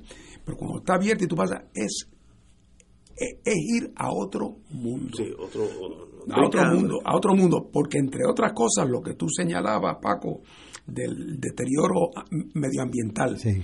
Por ejemplo, si tú vas en avión volando de norte a sur, en algún momento te da la impresión de que es, un, es, es, como si estuviera viendo la cabeza de una persona que tiene la mitad de la cabeza con pelo y la otra mitad afeitada. Porque la frontera entre Santo Domingo y Haití, al lado dominicano, ves bosque. Sí enorme, árboles. Como el, como el yunque, y así de momento, así mismo. Y entonces al otro lado de la frontera, ves todo devastado, por lo, es la búsqueda de cualquier arbolito, hay que cortarlo para, para hacer leña. carbón. ¿Eh? Uno pensaría que un buen sistema de distribución de bombonas de gas eh, eh, que, que facilitara además el daño que hace a los pulmones cocinar con carbón vegetal bajo techo. Está probado que es terrible. Eh, así que uno pensaría que la posibilidad de proveer gas, gas en bombona eh, para que la gente pueda eh, eh, cocinar y no tener que utilizar carbón sería y que debe costar en términos relativos particularmente, por ejemplo, relativo a los dos trillones que los americanos se gastaron en Afganistán dos en 20 años. Trillones, dos trillones. Eh, wow. Así es que, como así tú decías es. al principio, Paco, mucho de ese dinero bien utilizado, no en proyectos fatuosos ni grandiosos, sino en cosas muy fundamentales, tiene un efecto Oye, tú me acabas de recordar un viejo profesor que yo tuve, que una vez estaba hablando de una pequeña, no recuerdo cuál era de ellas, una, una de las pequeñísimas islas del Caribe, que fue un equipo de, creo que de profesores de Estados Unidos, de esos muy, muy reputados a, a asesorarlos sobre el desarrollo, pero lo que se les ocurrió fue una gran eh, carretera que cruzara de un lado a otro a la pequeña islita y un sistema eh, moderno de telecomunicaciones. Entonces este viejo profesor decía, pero si ellos tienen el mejor sistema de telecomunicaciones del mundo, ellos se gritan de una casa a otro y esa carretera no la necesitan porque para llegar a dónde.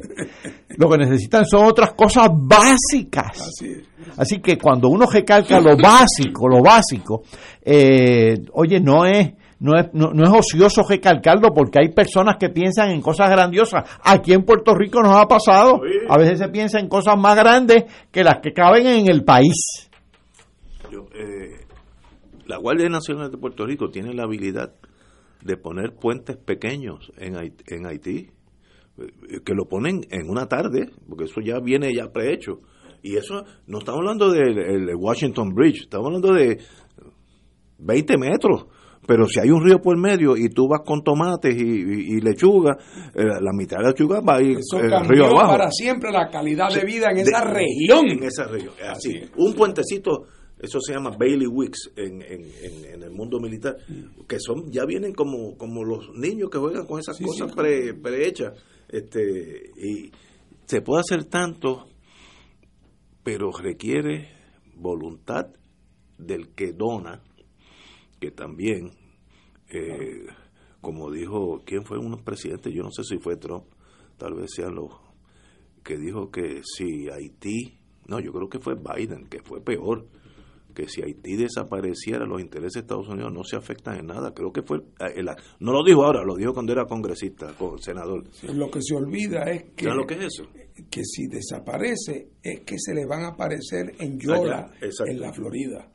Eh, mejor eh, le resulta a Estados Unidos invertir en el puente ese de que Sí, estamos que hablando, lleven- que porque tarde o temprano, si Haití continúa por la ruta de la inviabilidad, el resultado neto va a ser eh, lo que Peña Gómez llamaba la ley de hierro de la pobreza, te montas en una yola y te vas. Te, te la juega Eh, y esa yola para donde va a ir es para Estados Unidos. para Miami. Los de Haití emigran hacia Miami porque la corriente es hacia allá.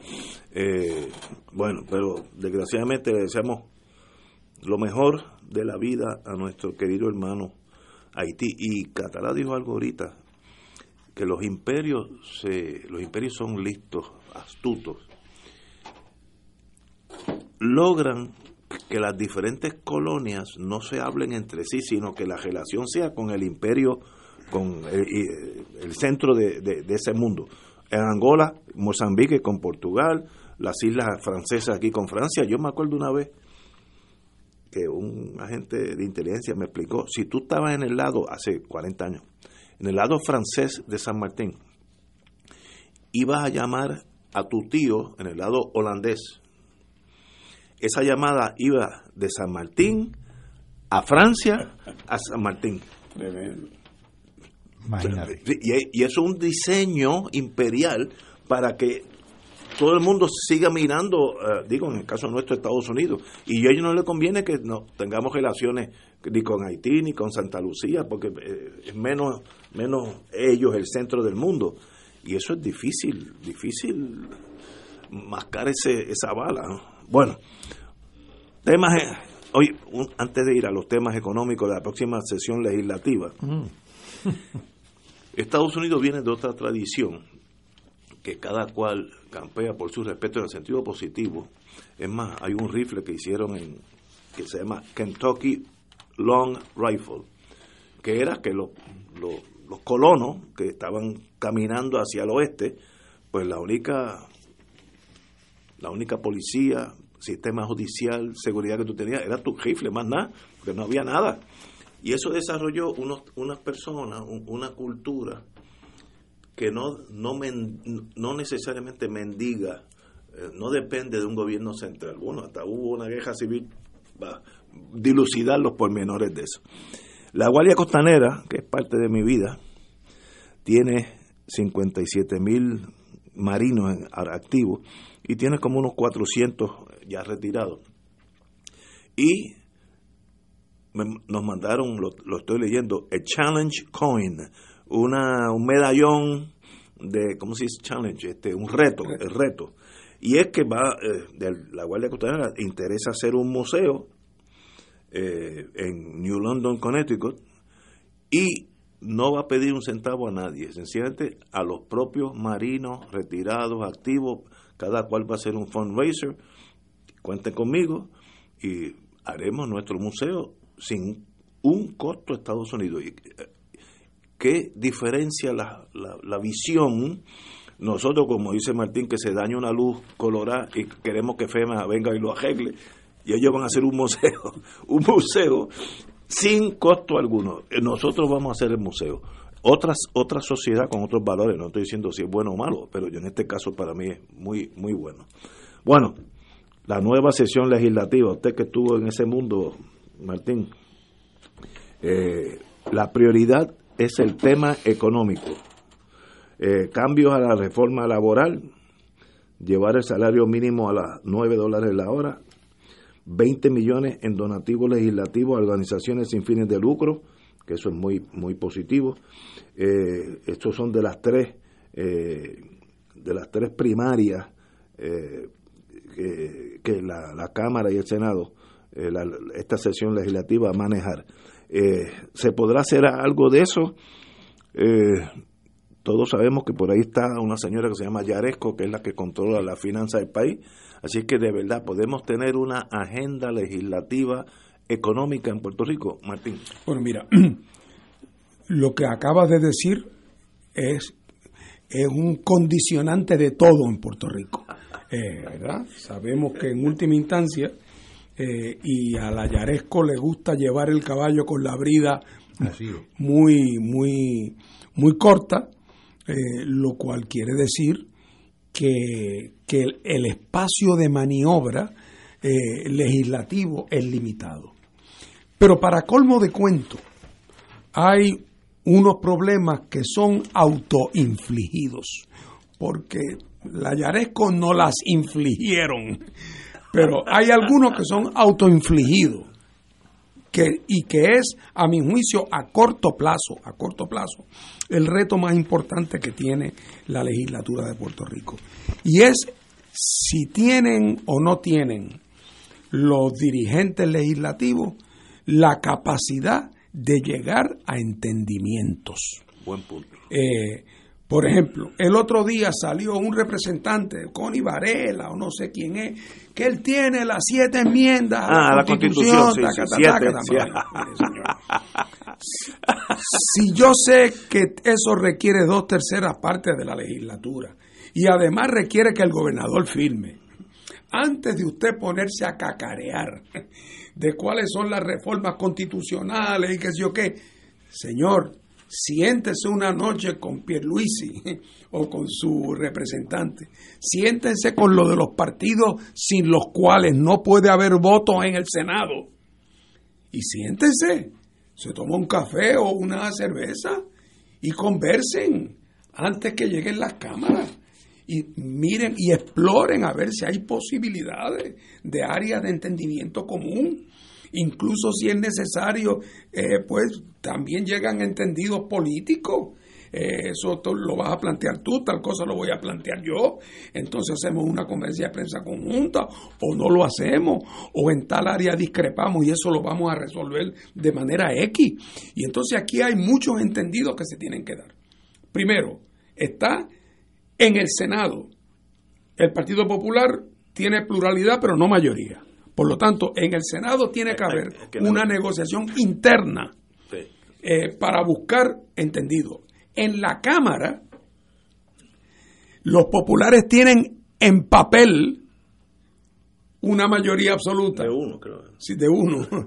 Pero en la práctica, la delegación popular está dividida en dos, que es Tatito y los que compitieron contra Tatito, aquel que era el ayudante de prensa del exgobernador García Padilla, eh, Jesús Manuel.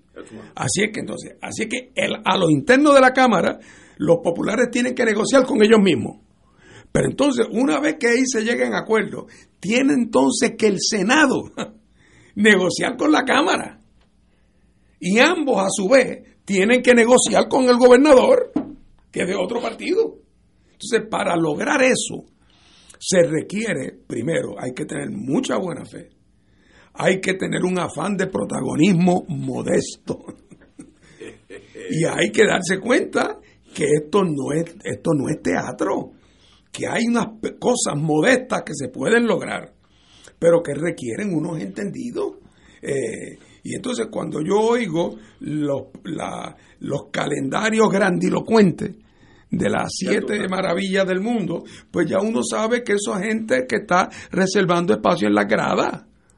O sea que esto es para hacer un teatro político, eh, porque todavía no sé de ninguna iniciativa que yo diga, ah, mira Ignacio, sobre tal tema, eh, hay unas conversaciones que están caminando entre diversos grupos, se están buscando las maneras. Oye, ni porque tienen al Ayaresco de enemigo en común, son capaces en muchas ocasiones de ese liderato nominal en Cámara y Senado, eh, eh, ponerse de acuerdo eh, y promover un ambiente de, de, de- negociación o de, o de diálogo. Así es que el reto más grande no es si el salario mínimo va o no va, esos son debates sustantivos que hay que tenerlos pero que políticamente, si no van a ser meros debates universitarios o meros debates sin consecuencias, eh, tiene eh, que haber una voluntad de entrar en entendidos políticos. Y hasta ahora, en el liderato formal del Senado, de ese liderato que es plur- pluralidad pero no mayoría, en esa Cámara dividida y por su parte el gobernador, ese ambiente no lo veo. Yo estoy de acuerdo contigo. El, el arte de negociar requiere una tranquilidad emocional que no la veo. Ah, Yo veo aquí muchos protagonistas. Tatito por un lado, el presidente del Senado por el otro, Connie Varela que va con las siete maravillas del mundo, como tú dices. eh, ninguna de esas enmiendas de la Constitución va, va a pasar, ninguna, de 7-0. Eh, y, ¿Y por qué no sentarse? Como estamos haciendo ahora y hablar entre nosotros, mira. Y en algunas cosas podrán Sí. haber acuerdos, en otras no. En algunos se pueden llegar a unos puntos intermedios, pero es importante que la legislatura, si, si se va a reivindicar en un momento en que está no solamente bajo el ataque perpetuo de ser la legislatura de una colonia, ahora, para colmo de cuento, la legislatura de una colonia que, que está bajo sindicatura. Y por lo tanto, más razón todavía pensaría uno que tienen en común los legisladores puertorriqueños para lograr un frente unido mínimo en unas cosas fundamentales. Eh, porque si no, se condenan a la irrelevancia. Y me da la impresión negativa que eso es lo que va a pasar. Vamos a tener tres años de un impas por las cosas chiquitas de la vida que nadie va a pensar en Puerto Rico. Y luego que nos, nosotros llegáramos a un acuerdo, entonces hay que hablar con la jefa, que es Yaresco. Y, pero se puede negociar, eh, hablando se, se entienden los seres humanos. Yo me O acuerdo. digo, o, quién sabe, eh, perdona que interrumpa Ignacio, quizás la conclusión es que en área A o en área B debe estructurarse una confrontación con la Yaresco. Sí, estoy de acuerdo. Y, Jugársela. y- a- y habría que pensarla bien, meditarla, estructurarla. ¿Por qué? Porque una de las cosas que deberíamos todos tener interés en Puerto Rico es en jamaquear la conciencia en el Congreso de que esta Junta de Control Fiscal no solamente que no está resolviendo los problemas que debía resolver, sino que está agudizando y empeorando otros. Eh, así es que aquí hay espacio para trabajar, pero si cada vez lo que va a predominar es el pulseo de Tatito con eh, José Luis Dalmao en el Senado, o el pulseo de Jesús con de Jesús Manuel con Tatito eh, y, y, y Pierluisi en el tema de sus nombramientos sin, sin llegar a acuerdos y entendidos, pues vamos hacia la parálisis. y me da la impresión que, que eso es lo que va a suceder desgraciadamente para Puerto Rico porque esto no es Kuwait donde sobra el dinero aquí se necesita una gran dosis de esos acuerdos en pro del país y olvidando de las pequeñas tribus. Tenemos que ir a una pausa amigos. Vamos a una pausa y regresamos con el doctor Catalán. Fuego Cruzado está contigo en todo Puerto Rico. Si estás interesado en el viaje de Oro 92.5 FM, Ruta del Vino, España y Portugal, quedan pocos espacios disponibles. Anímate y acompáñanos del 21 de noviembre al 3 de diciembre del 2021 en este gran viaje para los amantes del buen vino. Visitaremos las regiones de Riviera del Duero, La Rioja y Oporto en Portugal. Incluye visitas a las bodegas Graham, Sanderman, Marqués de Cáceres, Protos y Valdecuevas, entre otras. Excursión al Museo del Vino y crucero por el río Duero. Nos acompañará Ignacio Rivera, moderador del programa Fuego Cruzado. El viaje incluye boletos aéreos con Iberia, hoteles cuatro estrellas, todos los desayunos, almuerzos y cenas, catas de vino y visitas descritas en el programa. Servicio privado de autobús con aire acondicionado, guías, impuestos y cargos hoteleros. Recuerda, quedan pocos espacios disponibles. Llama y reserva ahora para el viaje Ruta del Vino España y Portugal. Culture Travel 787-454-2025. Nos reservamos el derecho de admisión. Ciertas restricciones aplican. Culture Travel, licencia 152 a V90. Reservaciones 787-454-2025. Fuego Cruzado, el programa de más credibilidad en la radio puertorriqueña, es ahora la tribuna abierta de análisis noticioso, con diversas perspectivas que exploran el trasfondo de lo que acontece a diario y cómo nos afecta. Escucha Ignacio Rivera y sus panelistas invitados de lunes a viernes en Fuego Cruzado en transmisión diferida a las 10 de la noche por Oro 92.5 FM. Radio Paz te ofrece el mejor motivo para levantarte temprano y disfrutar el comienzo de un nuevo día de lunes a viernes con Enrique Liboy y Radio Paz en la mañana. La dosis perfecta de noticias, deportes y éxitos musicales de todos los tiempos, humor y curiosidades, calendario de actividades y tus peticiones musicales por el 787-300-4982. Conéctate con el 810 AM de lunes a viernes con Enrique Liboy y Radio Paz en la mañana. Todos los miércoles a las 4 y 30 de la tarde no se pueden perder el programa Tu Conciencia Económica PR, un programa de análisis de noticias de la economía local e internacional para que tomes tus decisiones financieras con conciencia con el experto Roberto Berríos. Todos los miércoles a las 4 y 30 pm por Radio Paz 810 AM y por Radio Paz 810.com. Tu Conciencia Económica PR, proveyendo tranquilidad, transfiriendo tu riesgo. En Oro 92.5 FM, Radio Paz 810 y el Canal 13 estamos trabajando a tono con la emergencia que en estos momentos está viviendo Puerto Rico.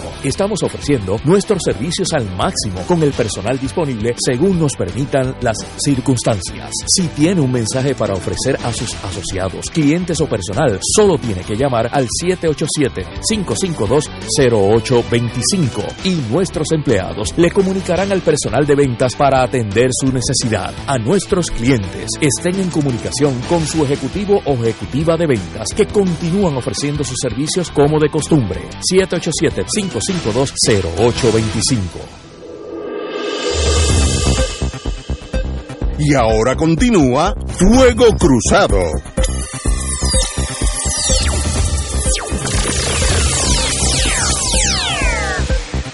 Doctor Catalán.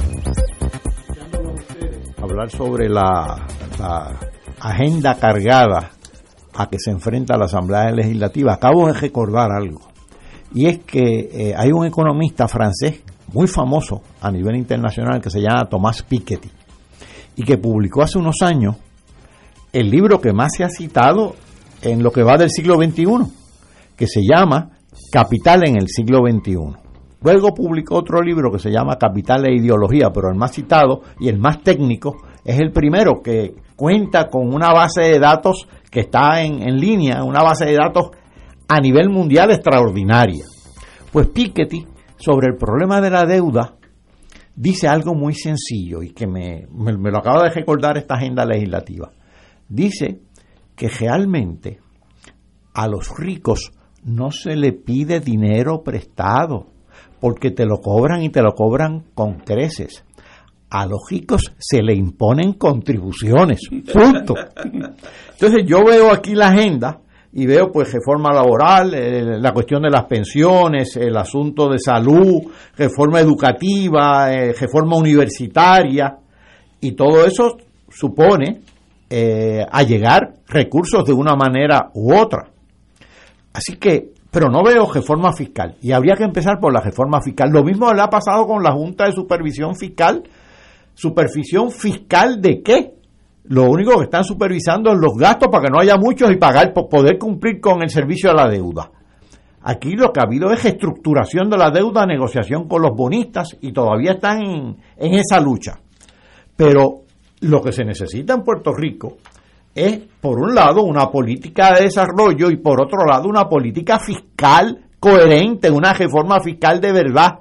Desde hace décadas, yo no sé cuántas décadas, aquí se propuso una reforma fiscal para que el capital externo ubicado en Puerto Rico, es decir, las corporaciones 936 entonces, las foráneas controladas ahora, contribuyeran más al fisco. Nada confiscatorio, pero que contribuyeran más.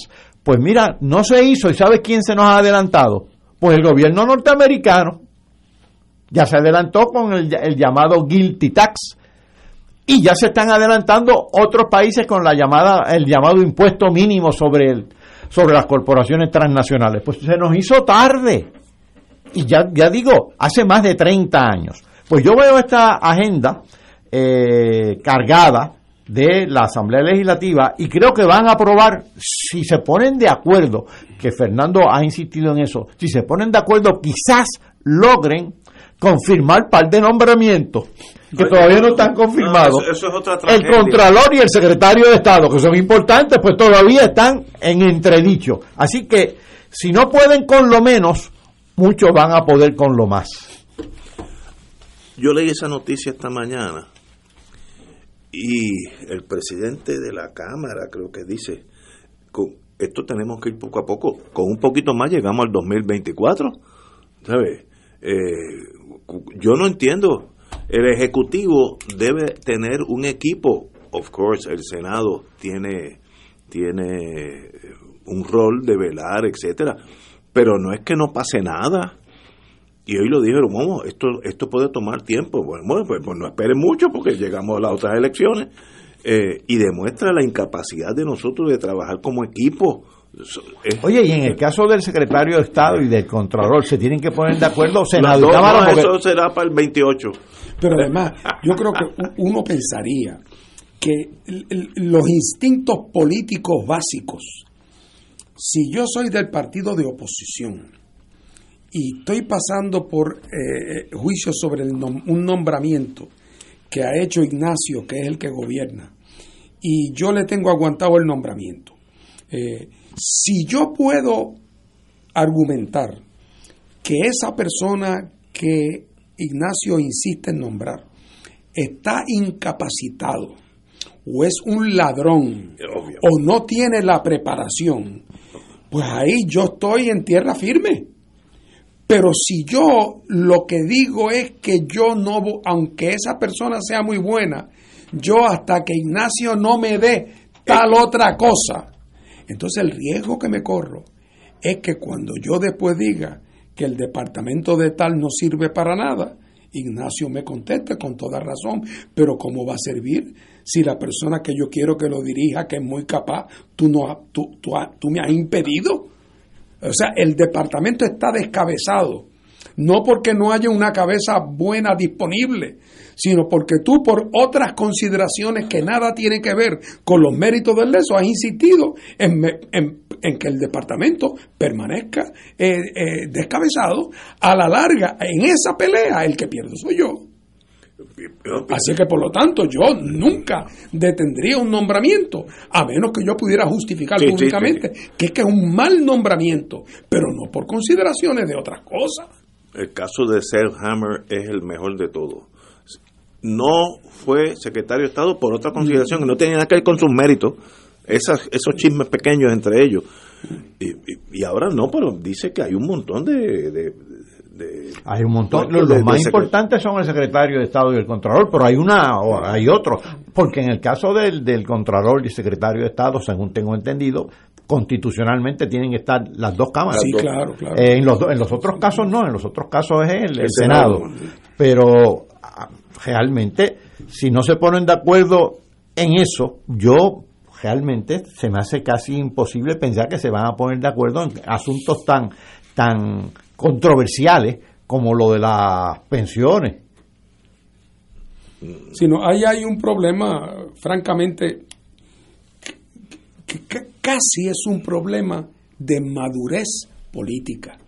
Hay algo de la diferencia entre el adolescente y el adulto, términos de, eh, sin quitarle a la adolescencia sus méritos, eh, pero la experiencia, el- la serenidad, la capacidad de distinguir lo urgente de lo importante, el corto plazo del mediano plazo, lo que se puede versus lo que se debe. Oye, son cosas que la gente va aprendiendo con la vida. Eh, y además, el, el- y eso en este momento, pues desgraciadamente, es que, es que ni siquiera el Partido Popular, que le tocó ser el segundo partido, hemos er- lo que el- lo que le ha tocado al país es un partido popular que tampoco sirve como oposición porque está internamente fragmentado. Entonces, cada vez que uno trata de interpretar lo que Tatito hizo o dejó de hacer con Pierluisi, tiene que hacerlo mirando por el retrovisor al efecto que eso tiene sobre José Luis Dalmao y viceversa. Y entonces, por lo tanto, No, la, no, la incoherencia. Es, es- más que, es más que en otras ocasiones. Eso lo que va a llevar es que va a haber más gente descontenta con los dos partidos Repudiando clásicos. eso así Sí, Porque mismo. uno llega a un momento de, de- de- de- que se, se extenúa. Así es. Eh, Yo, yo me consideraba hace 40 años casi un fanático, algunos dicen que era fanático. Mire, yo, yo no, ya estoy eh, decepcionado con toda la, la estructura política porque no están mirando a Puerto Rico, están mirándose las cositas chiquititas. Oye, y no crecen. Es como Estados Unidos con, con Afganistán y Vietnam. No aparenten, no pueden, eh, no pueden ser grandes, se quedan en la cosa chiquita. Oye, y es todo lo que está así, todo está fraccionado, porque creo que la semana pasada nosotros tocamos el tema de la, de la famosa piscina de Rincón, y en ese caso, la Junta de Planificación va por un lado, la Oficina de Gerencia y Permisos va por otro, y el Departamento de Recursos Naturales va por otro. Y yo digo, pero ¿cuál es la política pública aquí? Y ya Nidia pidió en el Congreso Ah, una ya. investigación. Sí, o sea que también probablemente FEMA acaba interviniendo. Así también. mismo. si FEMA entra, ya, ya, ya sabemos que hay alguien que va a mandar. Además, no sé si ustedes vieron, pero es que el otro día, yo viendo en los periódicos, hay un, un- un video sobre este lugar en Rincón. Eh, y, y el, y el video se toma desde un dron arriba, al- al alto, sí. ¿verdad? Y, y se va alejando. Y de momento, cuando uno se fija, hay una serie de propiedades colindantes Que tiene la piscina allí que mismo. tienen la piscina, algunas metidas más cerca del Sí, mar. sí, sí. O sea que ahí la hist- por eso es que nadie quiere levantar una piedra ahí, porque van a salir los sapos y la cucaracha. Hace 25 años que vienen haciendo y deshaciendo en esa costa de Rincón. Hace ahora, porque todo el mundo se fijó. Pero cuando examinen, con, si examinan con la misma vara como deberían, van a encontrar que aquí se ha hecho y deshecho eh, en esas playas en violación de todo y que en todos los casos me dio el dinero, el panismo, el amiguismo. Sí, sí, sí, sí. Y mira, yo tengo mi... No soy un geomorfólogo, eh, ni mucho que se parezca, pero tengo sentido común. María se llevó la piscina de allí. Vamos a decir que el gobierno me da todos los permisos. Yo quiero poner una piscina en el mismo lugar donde ya se le llevó a María. O sea, con todos los permisos, no hay, no- todo el mundo está de acuerdo. Pero la naturaleza no te está diciendo algo a ti. O sea, tú no necesitas la ley de puertos española para que te diga hasta dónde llegan o no llegan las mareas, porque la última que tenía te la llevó el temporal. María me enseñó hasta dónde llega esa línea. Oye, pero eh, la gente no, Mira, de verdad, yo- no, no entiendo la lógica. como estos desarrolladores son unos genios, quizás cuando tú plantees ese problema, te van a decir que no, no, que eso está diseñado así para que las olas del mar llenen la piscina. Guácala. y sí, bueno, pero anyway. eh, ¿Cómo se llamaba aquel primer ministro español, presidente español González, que vino aquí? con- Felipe González. Felipe González. Felipe González vino a una convención del Colegio de Abogados allá en Fajardo. Y yo nunca lo había visto en mi vida personalmente. Y dijo una cosa, hablando de su ejecutoria como presidente de España, y me dijo que uno de los problemas que él más había tenido como presidente de España era que las cortes, el equivalente a la legislatura aquí, pensaban que con pasar una ley solucionaban un problema social. El la mera redacción de la ley solucionaba el problema. Y me dijo, mire, eso no es así, tú puedes tener la mejor ley en los libros perfectamente, pero si nadie hace nada después de la ley, pues es un- unas páginas con unas letras, eso es todo. Y aquí tengo un shock que me recordó a Felipe González. Encaminan la ley de em- empleador único. En el 2017, hace cuatro años, cuando el entonces gobernador Ricardo Rosselló firmó la ley de empleador único, este dijo que era la solución para evitar el despido de empleados y a la vez llenar las necesidades cambiantes de mano de, la, de mano de obra de las diferentes eh, agencias públicas. Cuatro años más tarde, Felipe González, es muy poco lo que se ha adelantado. Pero ahora, este año fiscal, vamos, estoy citando, se iniciará un plan piloto para comenzar el plan de retribución, pero solamente será limitado a Hacienda y, gerencia y presupuesto. Lo que está diciendo es que para el 2026 van a tener el plan ya un poco, más definido. El pasarle de la ley, que de paso es muy buena ley, eh, yo trabajé en el, en el sistema federal, en el si- sistema federal, no en las Fuerzas Armadas.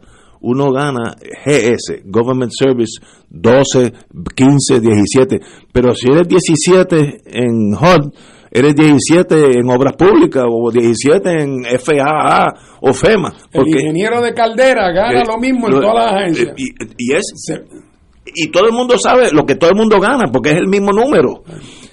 Y nosotros, esa ley de Rosellito, tiene, eh, digo, estoy seguro que está tratando de copiar el sistema americano que es superior. Pero han pasado cuatro años y ahora es que vamos a hacer un estudio. eh, y me vino a la mente Felipe González, nada ha pasado, en otras palabras, nada. Uno creía que la estaban ejecutando. No, yo- ahora, ahora viene el plan piloto. Pero, ¿qué, qué, qué falta, no sé, de, de- Hay un problema de ejecución. de ejecución en la Grande, palabra, sí. sí. Bueno, no, no, es un problema de ejecución que, que realmente está generalizado. No es únicamente lo de lo del empleador único, que realmente uno de los problemas que van a tener en el gobierno central con el empleador único es que como hay distintos talleres que están sindicalizados y han negociado convenios distintos y la secretaria 3 aquí gana tanto y tiene tales tareas y tal definición del trabajo y la 3 acá tiene otras tareas con otra definición de trabajo, con otro sueldo. Armonizar esto no va a ser tan fácil porque las condiciones iniciales de las que se parte son tan disímiles que hacen bien difícil esa integración que yo creo que es un buen propósito.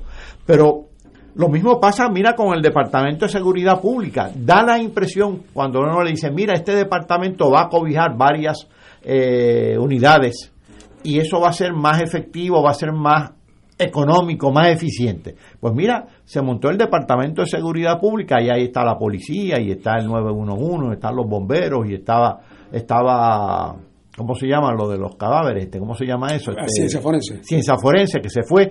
Pero ¿qué pasa? Han montado una superestructura sobre todo eso y los han aplastado. La entonces resulta todo más costoso y menos eficiente. Así que algo anda mal en esas reestructuraciones gubernamentales que cuando se legisla suenan bien, pero cuando se va a la ejecución o no se puede realizar o se hace mal. Es lo que tú dices. el- el- las leyes son extraordinarias, como dijo Felipe González. Ahora, la ejecución es cero. Eh, en esto llevan cuatro años y ahora es que van a hacer un plan piloto, pues tomará seis años. Eh, y la idea es buena, no estoy diciendo que, no estoy criticando la ley. El- esa idea es buena. Ignacio, y se estaba bajo la impresión de que ya eso estaba funcionando. Eso es lo que No, yo, yo pensé que eso era historia, llevaba cuatro años en ejecución, yo, ¿sabes? Yo me sorprendió la noticia. Bueno, vamos a la comisionada residente. Descarta proyectos que incluyan el estatus territorial. Ah, volvemos ahorita, tocamos ese tema, pero la comisionada residente, la amiga Jennifer González, descarta respaldar cualquier potencial proyecto de ley sobre el futuro de Puerto Rico que incluya el estatus territorial. Sabemos que eso choca con Darren Soto, que la semana pasada dijo que está dispuesto a sentarse y, ver si se puede, como a manera de, de- de una transacción, incluir, incluir todos los, los posibles estatus y que el pueblo decida. ¿Cómo tú lo ves, Martín? Bueno, yo creo que aquí Jennifer, que es una persona, bueno, primero de, de de experiencia política, ¿verdad? Y, y, y también podemos estipular de ambiciones políticas. Yo no, tiene ambas. no creo que no creo que digo nada malo de Jennifer al decir que yo creo que ella le gustaría ser gobernadora. Pero voy más lejos, creo que le gustaría ser la próxima gobernadora. Ahora. Sí, sí, no, no, no, es, no es tampoco, no es tampoco para de que a 25 años.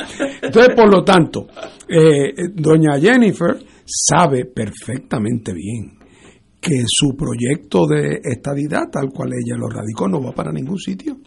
Eh, y por lo tanto, eh, ella, creo yo, a corto plazo lo ha tirado a pérdida y sabe que si lo enmienda para tratar de acomodar a Darren Soto, eh, va a lograr unos votitos adicionales quizás, pero que tarde o temprano no.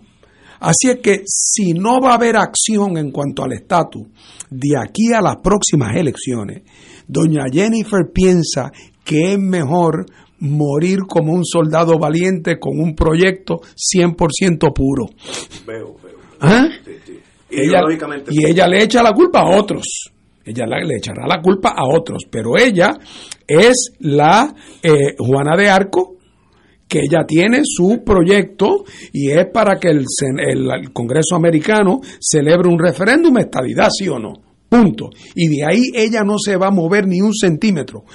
Si alguien la convenciera de que haciendo ciertas modificaciones, un proyecto que incluye la alternativa de estabilidad iba a ser aprobado por el Congreso de Estados Unidos, ella lo haría, pero lo que pasa es que ella sabe que no.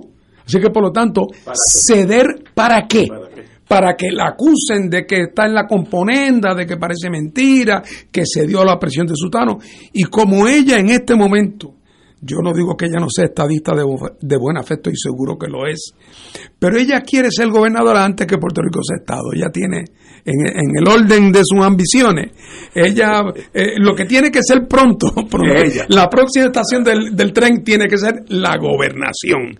Y ahí es que ella tiene su, su, su, su objetivo enfocado.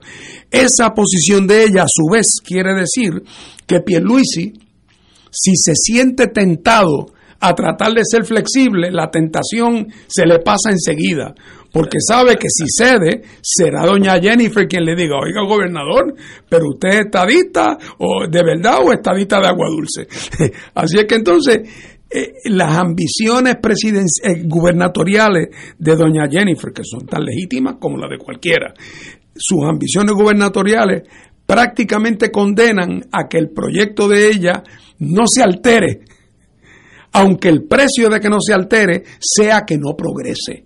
Claro, porque ser aprobado no va a pasar nunca, por más que lo altere, por lo menos en el corto y mediano plazo. Así que yo creo que esos son los cálculos que están en pie. El, del, el de Don Darren Soto es otro tema. Sí, ¿qué- qué- el de Don, Don Darren? Soto es su reelección allá en Florida. Ah, él está mirando Florida. Sí, ay, bendito Darren Soto, lo que pasa en Naguabo o en Maunabo, que él no sabe ni que son dos pueblos distintos. Eh, pero lo que pasa acá, a él poco le importa. Él está pensando en que él quiere que los populares que viven en Florida también voten por él y por lo tanto, solución, un proyecto que, el mundo. incluye tanto la estabilidad como es más, y no ha dicho, y si quieren incluyan la monarquía, que yo lo apruebo también. Siempre uno quedó. Siempre flexible, siempre. Oye, porque él dio un viraje marcado. Ah, Bueno, señores, tenemos que irnos. Tenemos que irnos, desgraciadamente. Ha sido muy interesante estar aquí. Martín, como siempre, y para Ca- Catalá, un privilegio estar con Muy ustedes. buenas tardes. Hasta el lunes, entonces. Aprendo mucho aquí. O sea, hasta mañana, amigos.